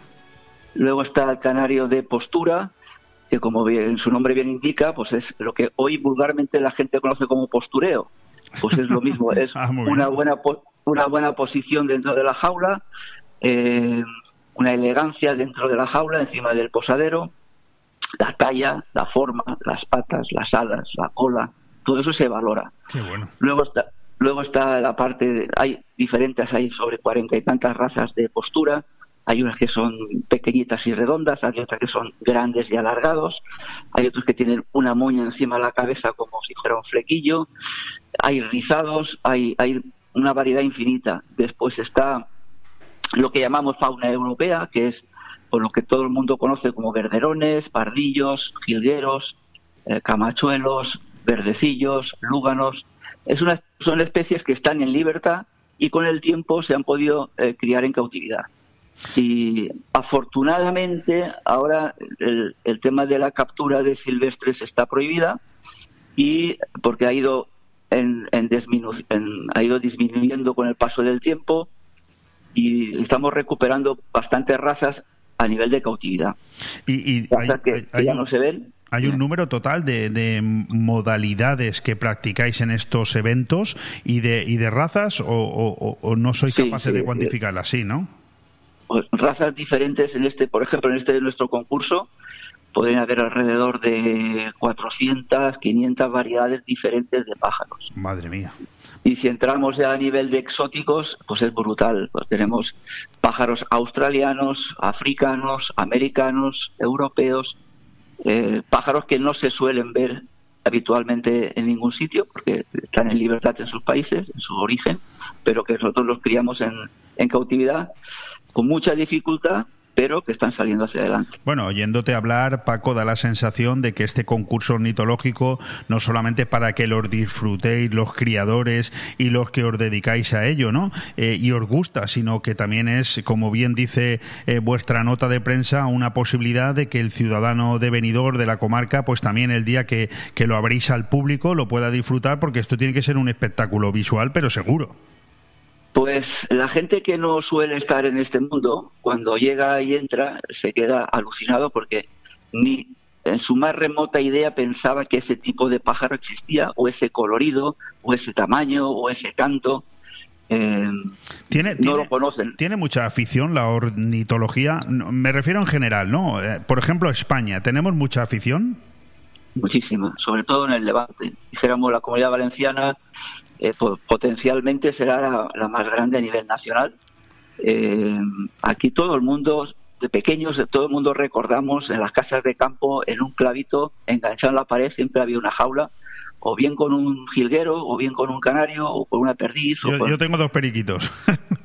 Muy bien, periquitos, linfas, agapornis, loros. Eh, Es, es un abanico brutal, hay de todo. Oye, explícanos, Paco, cómo se desarrolla un campeonato ornitológico. Pues eh, lo primero que hay que hacer es una inscripción en el cual se abren una cantidad de grupos separando lo que es color, de postura, de exóticos, de híbridos y eh, dentro de esos grupos hay pues 20, 30, 200 razas y cada uno inscribe lo que tenga mm, que vea que tiene posibilidades de poder competir, que esté dentro de un estándar. Hay un estándar donde te dice, por ejemplo, que un canario Yarguet, que es un canario auténtico de la comunidad valenciana, debe tener como, como mínimo 17 centímetros, debe tener un cuerpo fino, alargado, con unas buenas patas. Si tú tienes o crías esa raza y tienes algo que se asemeja o que está dentro del estándar, puedes traerlo a competir. Entonces, una vez que se cierra la inscripción, que todo el mundo ha inscrito sus pájaros en este concurso, el, por ejemplo, el viernes por la tarde del día 14, se recepcionan todos los pájaros. Nosotros ya tenemos las jaulas dispuestas y preparadas, etiquetadas cada uno con un número. Nadie sabe de quién es esa jaula, eh, pero la organización sí y empezamos a enjaular los pájaros que nos van trayendo los diferentes criadores claro, es para que, luego, para que luego los jueces, que además tengo entendido que, traéis seis jueces internacionales, porque, porque tengo entendido que este campeonato ornitológico en Benidorm tiene mucha potencia, es para que esos jueces, evidentemente, eh, no, jueguen con las cartas boca arriba, claro. Correcto, correcto. Ese, ese número de enjaule que llamamos nosotros solamente lo sabe la organización.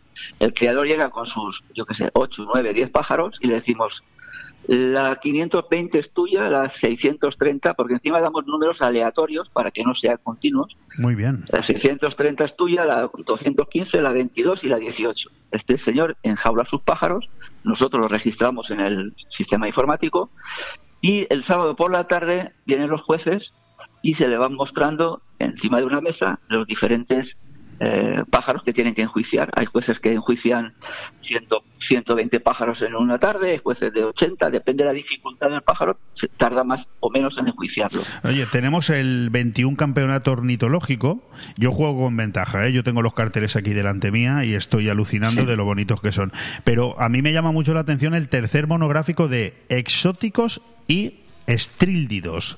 ¿Me puedes explicar esto? Sí, los exóticos es una, es una variedad dentro de la ornitología, son unas aves eh, que se crían en, libertad en diferentes países y, diferentes continentes. Por ejemplo, hay una gama de australianos, eh, hay una gama de africanos, americanos, europeos, y dentro de la gama de australianos, pues hay por lo menos 30, 40, 60 variedades diferentes. Eh, aquí lo que predomina mucho es el colorido y aquí el canto no tiene nada que ver, porque estos, estos, estas aves no tienen un canto, dijéramos, llamativo, pero sí el colorido. Aquí hay unos, una raza que son diamante de Gould, que se llama, que posiblemente en el cartel de, del exótico verás alguno. Sí, aquí los tengo. Eh, son con unos rojos, unos verdes, unos turquesas, unos colores brillantes, eh, son espectaculares. Cuando la gente llega al concurso, se va directamente a eso porque a, a, 30 metros ya les llama la atención. Eh, y son son muy bonitos y muy difícil de conseguir. Ahora ya mm, es más fácil la cría en cautividad, al principio era muy complicado. Necesita una temperatura, porque vienen de países tropicales eh, y de climas tropicales, necesita una temperatura que, que mucha gente en sus criaderos, en pleno invierno, aquí no hace mucho frío, pero tienen que tirar de calefacción porque eh, el animal sufre mucho si, con el frío. Entonces tiene su dificultad añadida. Estamos hablando de, eh, estamos hablando con Paco Ibi, que es el presidente de la Sociedad Ornitológica de Benidorm, del 21 Campeonato Ornitológico que se celebra, ojo, del 14 al 16 de octubre, es decir, la semana que viene, en el Palau de Sport Lilla de Benidorm, precisamente en el Carrer de Pilota. ¿Qué afluencia esperáis para, para esta edición, Paco? Pues en participantes ya tenemos la inscripción cerrada, rondamos los 560 ejemplares de 40 y 42 criadores diferentes, venidos desde eh, Albacete, Murcia, Valencia, Alicante, Madrid, Sevilla, de toda la geografía. Creo que también hay algunos portugueses este año que también han querido venir. Y eh, lo que te estaba comentando, que el sábado por la tarde se termina de enjuiciar, y reetiquetamos de nuevo todas las jaulas diciendo de quién es el pájaro y cuántos puntos ha obtenido y si tiene algún premio para que el domingo de entre las 9 de la mañana y la una y media es cuando abrimos puertas al público para que puedan observar y, contemplar esta maravilla. Entiendo yo que la celebración en el carrer de pilota es por esa gran luminosidad que ofrece ese escenario. Eh, sé que estáis muy agradecidos también a la Concejalía de Deporte del Ayuntamiento de Benidorm, porque al final hablamos de unas aves que les hace falta no la, la luz para no solamente para, para el éxito de este evento, sino para su vida diaria, ¿no? Correcto. El carril de pilota es espectacular para, para, para este evento porque aparte de ser largo y estrecho, con lo cual nos permite ubicar todas las jaulas en línea recta, en dos líneas rectas infinitas, porque son más de 100 metros, eh, la luminosidad que entra en el palau es brutal, es, es muy buena para los públicos, para que los pueda ver, pero sobre todo para las aves que necesitan esa luz diurna y también importante para los jueces, porque pueden contemplar a plena luz del día el, colorido de esas aves para poder puntuarlas. Ahí se ven los brillos, se ven, también se ven los defectos más y eh, es cuando penalizan por algún defecto unos jueces que son internacionales, lo repito, y que tienen que fijarse pues en todo lo que está destacando Paco, ¿no? En el colorido, en la talla, en la posición, en la forma, en la postura, en el plumaje, es increíble. Paco, ¿en qué nivel está el campeonato de venidor en el conjunto de España? En España actualmente se celebrarán alrededor de 120, 140 concursos. ¿Al año? El de sí, Sí, sí. Eh, durante los meses de octubre y noviembre. En la Comunidad Valenciana, por ejemplo, para que te hagas una idea, este mes de octubre en la Comunidad Valenciana hay 14, por lo cual es imposible poder acudir a todos. Entonces, eh, se diversifica mucho. Venidor podrá estar perfectamente entre los 15-20 mejores de la, a nivel nacional. Qué bueno. Sí, sí, si descontamos los dos nacionales que hay y tres o cuatro internacionales, más plazas muy grandes como puede ser Sevilla, Valencia, Madrid. Eh, luego venidores eh, es muy importante porque también nos sirve para que la gente pueda eh, preparar sus ejemplares ya enjuiciados, ya sepa qué es lo que tiene, porque tú ves un pájaro, para ti es el mejor, pero luego te lo tiene que decir un juez. si está dentro de lo bueno, de lo mejor o de lo normal. Tenemos, seleccionando ya. ¿Tenemos campeones en, en Benidorm? Uy, tenemos campeones mundiales. ¿Ah, sí? Tenemos campeones, sí, hombre, aquí a nivel de exóticos tenemos campeones del mundial, a nivel de color, a nivel de postura. Aquí en Benidorm, la sociedad nuestra, podrán haber fácilmente, eh, si somos 70 socios, pues eh, la mitad, 25 o 30, son, han sido campeones del mundo. Bueno, pues yo quiero decir... Y varios años quiero decirte, Paco, que no nos conocemos en persona, pero que es un, un, placer hablar contigo. Te explicas como un libro abierto, se agradece mucho en la radio. Tampoco conozco al señor Martín, pero me han hablado de este señor como un, vamos, un prestigio, ¿no? Dentro de, un fenómeno dentro de vuestro mundo. Y tengo un gran amigo, ¿eh? lo quiero nombrar porque es, es, por, es por su culpa, por lo que estoy haciendo esta entrevista, porque su afición, hablo de Joaquín Lara, también es espectacular en el mundo de los canarios. ¿eh? Es un gran apasionado. Pues sí, pues con todo eso nos vamos a quedar. Yo simplemente te cedo el micrófono 30 segundos más para que nos invites a toda la población de Benidorm, a toda la audiencia de BOM Radio, para que sepan que se celebra este campeonato y, que podemos ir a verlo.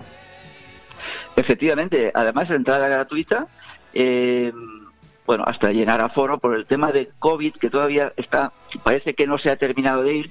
Vamos a cumplir un poco las normas y no vamos a dejar que el pabellón se, se llene a tope de gente, iremos dosificando un poquito la entrada, pero entre las nueve, nueve y media del domingo 16 hasta la una y media, que es cuando cerramos para la entrega de trofeos y devolución de ejemplares, estoy seguro que disfrutarán porque van a ver cosas que ni siquiera se imaginaban que existieran. Eh, es que no sale en los medios, normalmente no, hablamos de siempre concursos de perros, de concursos de. Correcto. Pero de, pájaros y pues, no, es habitual. Y la gente se va a quedar muy sorprendida porque es que lo vemos todos los años. Cuando salen del concurso salen con los ojos como platos. Si me permites una broma, Paco, y que no sirva de antecedente, cuando hablamos de pájaros, a la sociedad se nos viene a la cabeza otro tipo de personajes. Sí, de eso no sobra. De eso no hace falta criarlos, Dios los cría y ellos se juntan. Paco Ibi, presidente. Y, mira, te, aprovecho rápidamente para decirte que por culpa de más de cuatro de esos pájaros es posible que nuestra afición Dios no lo quiera, se pueda ver muy afectada con la ley del bienestar animal, porque esos cuatro pájaros no tienen ni idea de lo que significa eh, el trato de es que ni siquiera han criado animales, ni han estado en el monte, ni han pisado. No tienen ni idea de muchas cosas, Paco, de muchas. Entonces, eh, estamos ahí. Pero la culpa es nuestra, ¿eh? tuya y mía, porque les votamos, ¿eh? Bueno, y, de muchos más. Exactamente. Lo vamos a dejar ahí, eh, Paco, que, yo creo que nos, ha quedado muy bien. En este 21 Campeonato Ornitológico Villa de Benidorm vamos a disfrutar ese monográfico de exótidos estrítidos del 14 al 16 de octubre en el Palau de Sport Lilla de Benidorm en el Carrer de Pilota, pero sobre todo el domingo 16 de 9 y media a 1 y media del mediodía, eh, apertura de puertas para disfrutar de esa belleza. Paco, muchísimas gracias, de verdad. Gracias a vosotros por apoyar esta iniciativa. Un abrazo. Muchas gracias. Un abrazo, suerte. Hasta luego.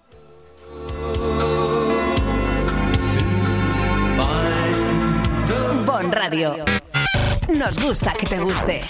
Hotel Meliá Benidorm, un paraíso tropical en la ciudad de los rascacielos. El Hotel Meliá Benidorm recoge la esencia dinámica y alegre de este destino de vacaciones por excelencia, creando un rincón tropical en plena Costa Blanca. Además del perfecto destino de vacaciones, es un excelente hotel de negocios, celebraciones y eventos. Ven a visitarnos y descubre nuestro exclusivo y selecto concepto de level lleno de comodidades o déjate mimar por nuestras especialistas en nuestro Wellness Center con los más innovadores tratamientos de belleza y Hotel Meliá Benidorm. El cambio climático es un reto global que afecta especialmente a la comunidad valenciana. Afortunadamente, su ciudadanía, empresas e instituciones han decidido ponerse en movimiento, adoptar los compromisos necesarios para generar un clima de responsabilidad compartida capaz de inspirar a millones. Descubre cómo en climasparaelcambio.es, una iniciativa de Hidracua y sus empresas participadas. ¿Quieres comprar o alquilar una vivienda? ¿O quizá alquilar o vender la tuya? Rojisa, el grupo inmobiliario que más crece en la comarca te ofrece esas cuatro posibilidades. Si buscas o tienes una propiedad en la costa o en interior para alquilar, comprar o vender, la mejor solución, sin pausa pero sin prisa, es confiar en los profesionales de Rojisa. Administración de fincas, seguros, gestoría, reformas, no lo dudes. En calle Santa Cristina 5 de Benidorm, Rojisa. Infórmate en el 672 20 26 36 o en gruporojisa.com.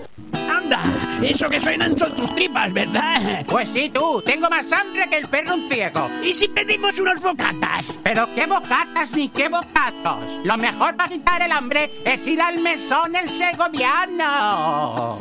Mesón el Segoviano combate eficazmente la hora del almuerzo, la comida y la cena. Rabo de toro, cordero al horno, cochinillo a la segoviana, chuletón de buey, menú diario. Mesón el Segoviano, calle Ibiza 10, teléfono 633 19 70 84. Benidorm. Para gozar los aromas y el sabor del Mediterráneo en la Costa Blanca, Restaurante Club Náutico Marina Greenwich. Los menús de pescado, marisco y arroces elaborados por el chef Alberto Durá te sabrán a gloria. Y no dejes de probar los deliciosos cócteles en nuestra magnífica terraza abierta desde las 7 de la tarde, rodeado de un entorno espectacular con vistas a la bahía. Restaurante Club Náutico Marina Greenwich. Información y reservas al 673 75 89 17. En el puerto deportivo Campomanes, Restaurante Club Náutico Marina Greenwich. Necesito hablar contigo. Tengo que contarte algo. Tenemos que hablar. Sea lo que sea, díselo en Restaurante Juan Abril, porque no hay otro sitio igual donde todo sabe y sienta mejor, como nuestros arroces, carnes y pescados frescos de la bahía. Restaurante Juan Abril, Paséis del Mediterráneo 14, Altea. Reservas al 96 584 37 22. Restaurante Juan Abril, la cocina española de siempre, donde todo te va a saber mucho mejor.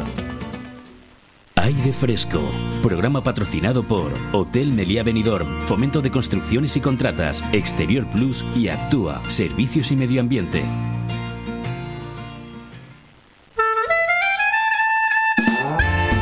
El plato de la semana, con Juan Abril.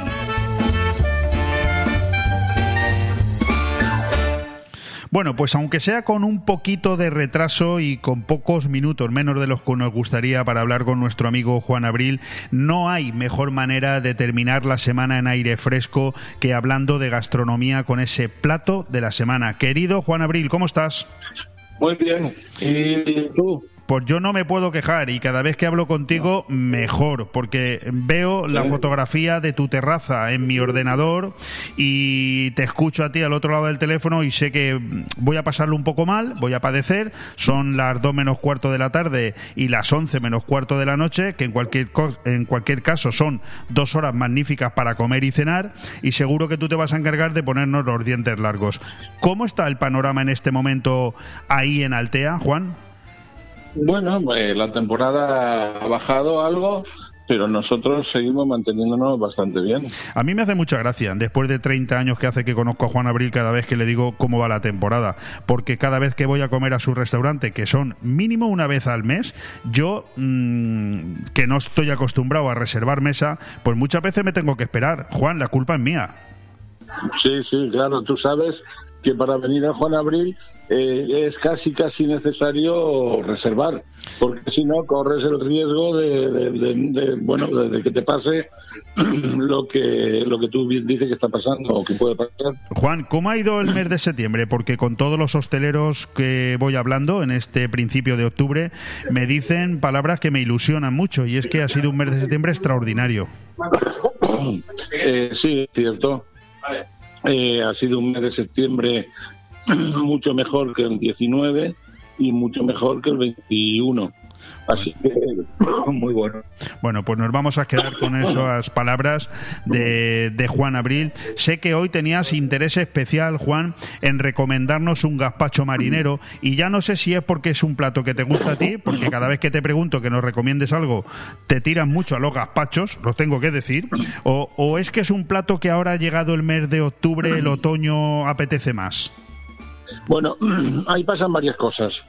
Primero, el plato que está muy bueno, muy bueno. Segundo, es un plato que en la época que estamos entrando, eh, pues apetece más. Y tercero, es un plato, perdón, muy desconocido por la mayoría de, los comensales. Sí, así que ¿por qué es desconocido? Porque dicho así, gazpacho marinero suena tradicional. ¿Es quizás la forma de hacerlo en el Juan Abril lo que desconoce la gente?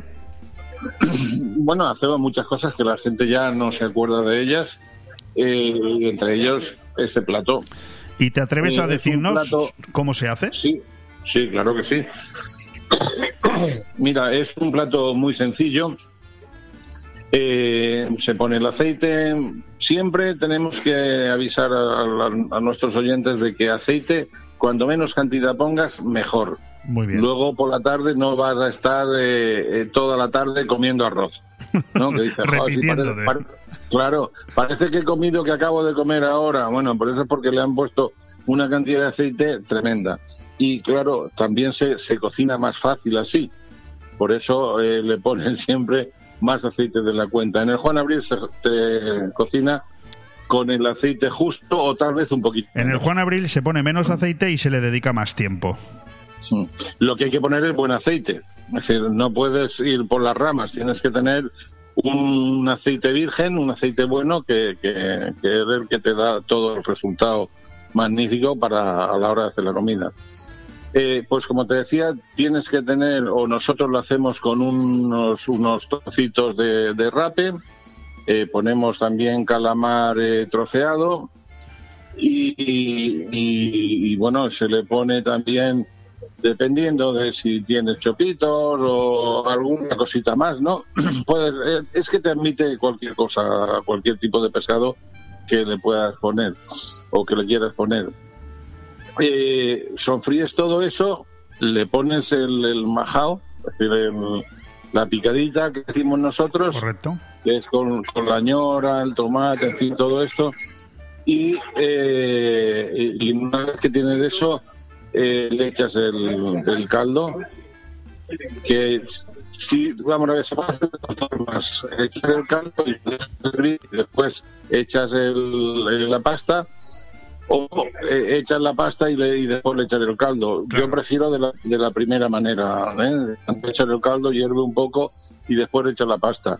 Y, y eso se cuece en, en muy poquito.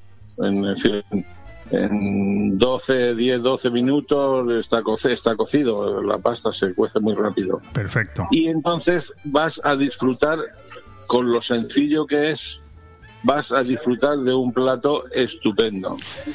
Juan, una vez que tenemos hecho ese gazpacho marinero ahí en el restaurante Juan Abril, cocina española de Altea, mm, ¿qué nos aconsejas que tomemos primero de, de- de entrada antes del gazpacho? Bueno, entradas hay, hay varias, tenemos una carta bastante extensa, como bien sabes tú, eh, pero con el gazpacho, mira, podríamos tomar a lo mejor unas mollejitas de cordero, que están espectaculares, con ajetes tiernos, eh, y tal vez una, una buena ensalada, ¿no? Una ensalada, por ejemplo, la, la ensalada de langostinos, que es una ensalada espectacular, lleva aguacate, en fin, lleva varia- una variedad importante de productos y, y nada más porque el No, no, gazpacho no, te va, te, Por eso te digo, ¿con qué-. ¿Con qué vino regamos esta ensalada de langostino, estas mollejas de cordero y este gazpacho marinero? Bueno, lo que tenemos, lo que es decir, el menú que hemos planteado, podemos tomarlo todo o bien con vinos blancos o bien, perdón, o bien con vinos tintos. Correcto. Por, eso, por eso Eh, te pido que nos recomiendes uno. Mm. Mira, yo pondría una altea, ya que estamos hablando de altea, pondría una altea blanco, que es un vino que está muy bueno, muy bueno, y fresquito, la verdad es que mm, quedaríamos muy bien. Y luego eh, otro vino que pondríamos, por ejemplo, eh, en tinto, nos podríamos ir, por ejemplo, a un Félix Sanz, es un, un vino, un Ribera, y que es eh, criancita y que además está espectacular. Vale, pues con está eso nos- muy bueno. Y de postre, No es un vino, no es un vino que está por ahí a la vista de todos. A lo mejor a alguien le suena un poco a, a chino, ¿no? Pero eh, que lo pruebe. Que es lo un vino pruebe. muy bueno, muy bueno. Estamos para probar las cosas. Juan, rematamos eh, la comida con un postre. Bueno, eh, yo después de la comida Que nos de los acabamos de pegar. después de la comida de los empresarios y, y, bueno me quedé sorprendido el éxito que tuvo nuestro nuestro postre Esa tarta de eh, naranja. de, de- de toda la vida eh, pondríamos una tarta de naranja Pero porque no es un postre que empache y es un postre que, que, bueno que, que agradece el cliente cuando toma está muy bueno Pues Juan, hoy no tenemos tiempo para más, déjame que lo repita, nos vamos a comer una ensalada de langostinos, unas mollejas de cordero, después vamos a ir a un plato central, un gazpacho marinero, vamos a rematarlo todo con una tarta de naranja y lo vamos a regar con un Félix San de la Ribera tinto o un Altea blanco de Antonio Alcaraz bien fresquito. Juan Abril, eh, restaurante Juan Abril, cocina española, en el Paseo del Mediterráneo 14 de Altea, pero sobre todo en el restaurante juanabril.es. En esa página web lo tienes absolutamente todo. Juan, a la próxima. Dime, dime, perdona. Pueden, hacer- pueden hacer la, la reserva directamente a través web. Es decir, que no tienen ni que hablar con el camarero para nada. Correcto. Directamente pueden hacer la, la reserva. Por eso me por eso me esfuerzo en recordar la página web restaurantejuanabril.es para disfrutar sin lugar a dudas de la mejor gastronomía de la comarca en un bueno, en un pasaje, en un paraje absolutamente maravilloso. Juan, muchísimas gracias y nos volvemos a citar pronto. Muy bien. Un fuerte Igualmente, abrazo. muchas gracias. Hasta luego. Bon Radio. Nos gusta que te guste. Disfruta de la nueva temporada en Bahamas Disco Garden. Abrimos todos los días de 8 a 8 con nuestras ofertas de 2x1 hasta las 10 de la noche. No te olvides del chupito de cortesía que ofrecemos como bienvenida, con la mejor música de nuestros DJs Roland Fernández, DJ Duco y DJ Munir. Ah, y este año tenemos algo muy especial para todos vosotros. Y vosotras, todos y todas. La nueva zona VIP con ofertas en botellas, gogos y más sorpresas que tendrás que venir a descubrir. Y recuerda que a partir de las 4 el mejor reggaetón para que nos acompañes todas las noches de este verano. Recuerda, Bahamas Disco Garden Benidorm. Benidorm. Saturday, Sunday, what? ¿Te gusta llegar a tiempo a tu destino? ¿Volver a casa tan cómodo y seguro como si fueras tú mismo el que conduces? Radio Taxi Benidorm. El mejor servicio a tu entera disposición. Descárgate nuestra aplicación Pide Taxi para el móvil y solicita un taxi de la manera más fácil. Visita nuestra web radiotaxibenidorm.com. Radio Taxi Benidorm 96 586 2626. Lola Herrera vuelve al auditorio de la Nucía con la obra de teatro Adictos. Que el propósito final para el que va... El sábado 29 de octubre a las 8 de la tarde, la auditorio de la Nucía acogerá la representación teatral de Adictos con la legendaria actriz Lola Herrera.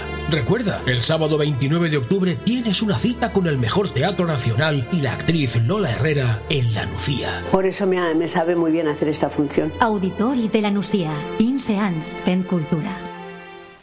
Racer, reformas y servicios integrales. Realizamos todo tipo de obra y reforma, ya sea pequeña o integral para tu vivienda o local. En Racer instalamos y reparamos aire acondicionado, calefacción y mucho más. Y para completar, servicio de mantenimiento de piscinas y jardinería. Te asesoramos con total garantía en todos nuestros servicios y trabajos. Infórmate en el 609 48 85 19 o en racerintegral.com. Racer, garantía de eficacia y servicio.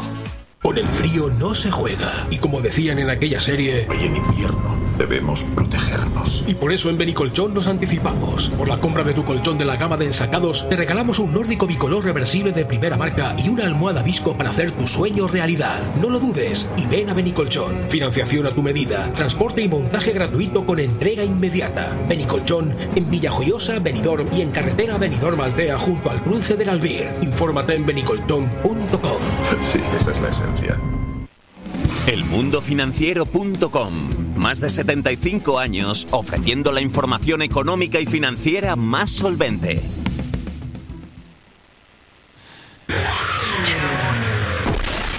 Pues minutito y 15 segundos para despedirme de esta semana que para mí termina aquí en aire fresco después de estos tres programas de martes, miércoles y jueves en los que tengo que decir que me siento pues muy muy muy feliz porque han sido mucha gente, Alberto Varela, Guillermo del Pino, Malagón, Pablo González, Cristina Escoda, Carlos Dueñas, Javier de la Muela, Nuria Montes y hoy Juan Abril, José Luis Barcelona Barceló, Paco Ibi y Óscar Arratia, nada menos que 12 personas han pasado por este programa de aire fresco en tan solo tres días. Especial hincapié en los invitados de hoy, Óscar Arratia, director del programa Río de la Vida, Paco Ibi, presidente de la Sociedad Ornitológica de Benidorm, nuestro compañero eh, José Luis Barceló, director del mundofinanciero.com y conductor de la, de la sección La Ventana del Foro, y a última hora Juan Abril con el plato de la semana recomendándonos hoy ese gazpacho marinero en el restaurante del mismo nombre. Muchísimas gracias, ha sido un placer. Mañana aquí, Joan Cintas en aire fresco deportivo. A mí me tenéis el martes que viene. Un fuerte abrazo.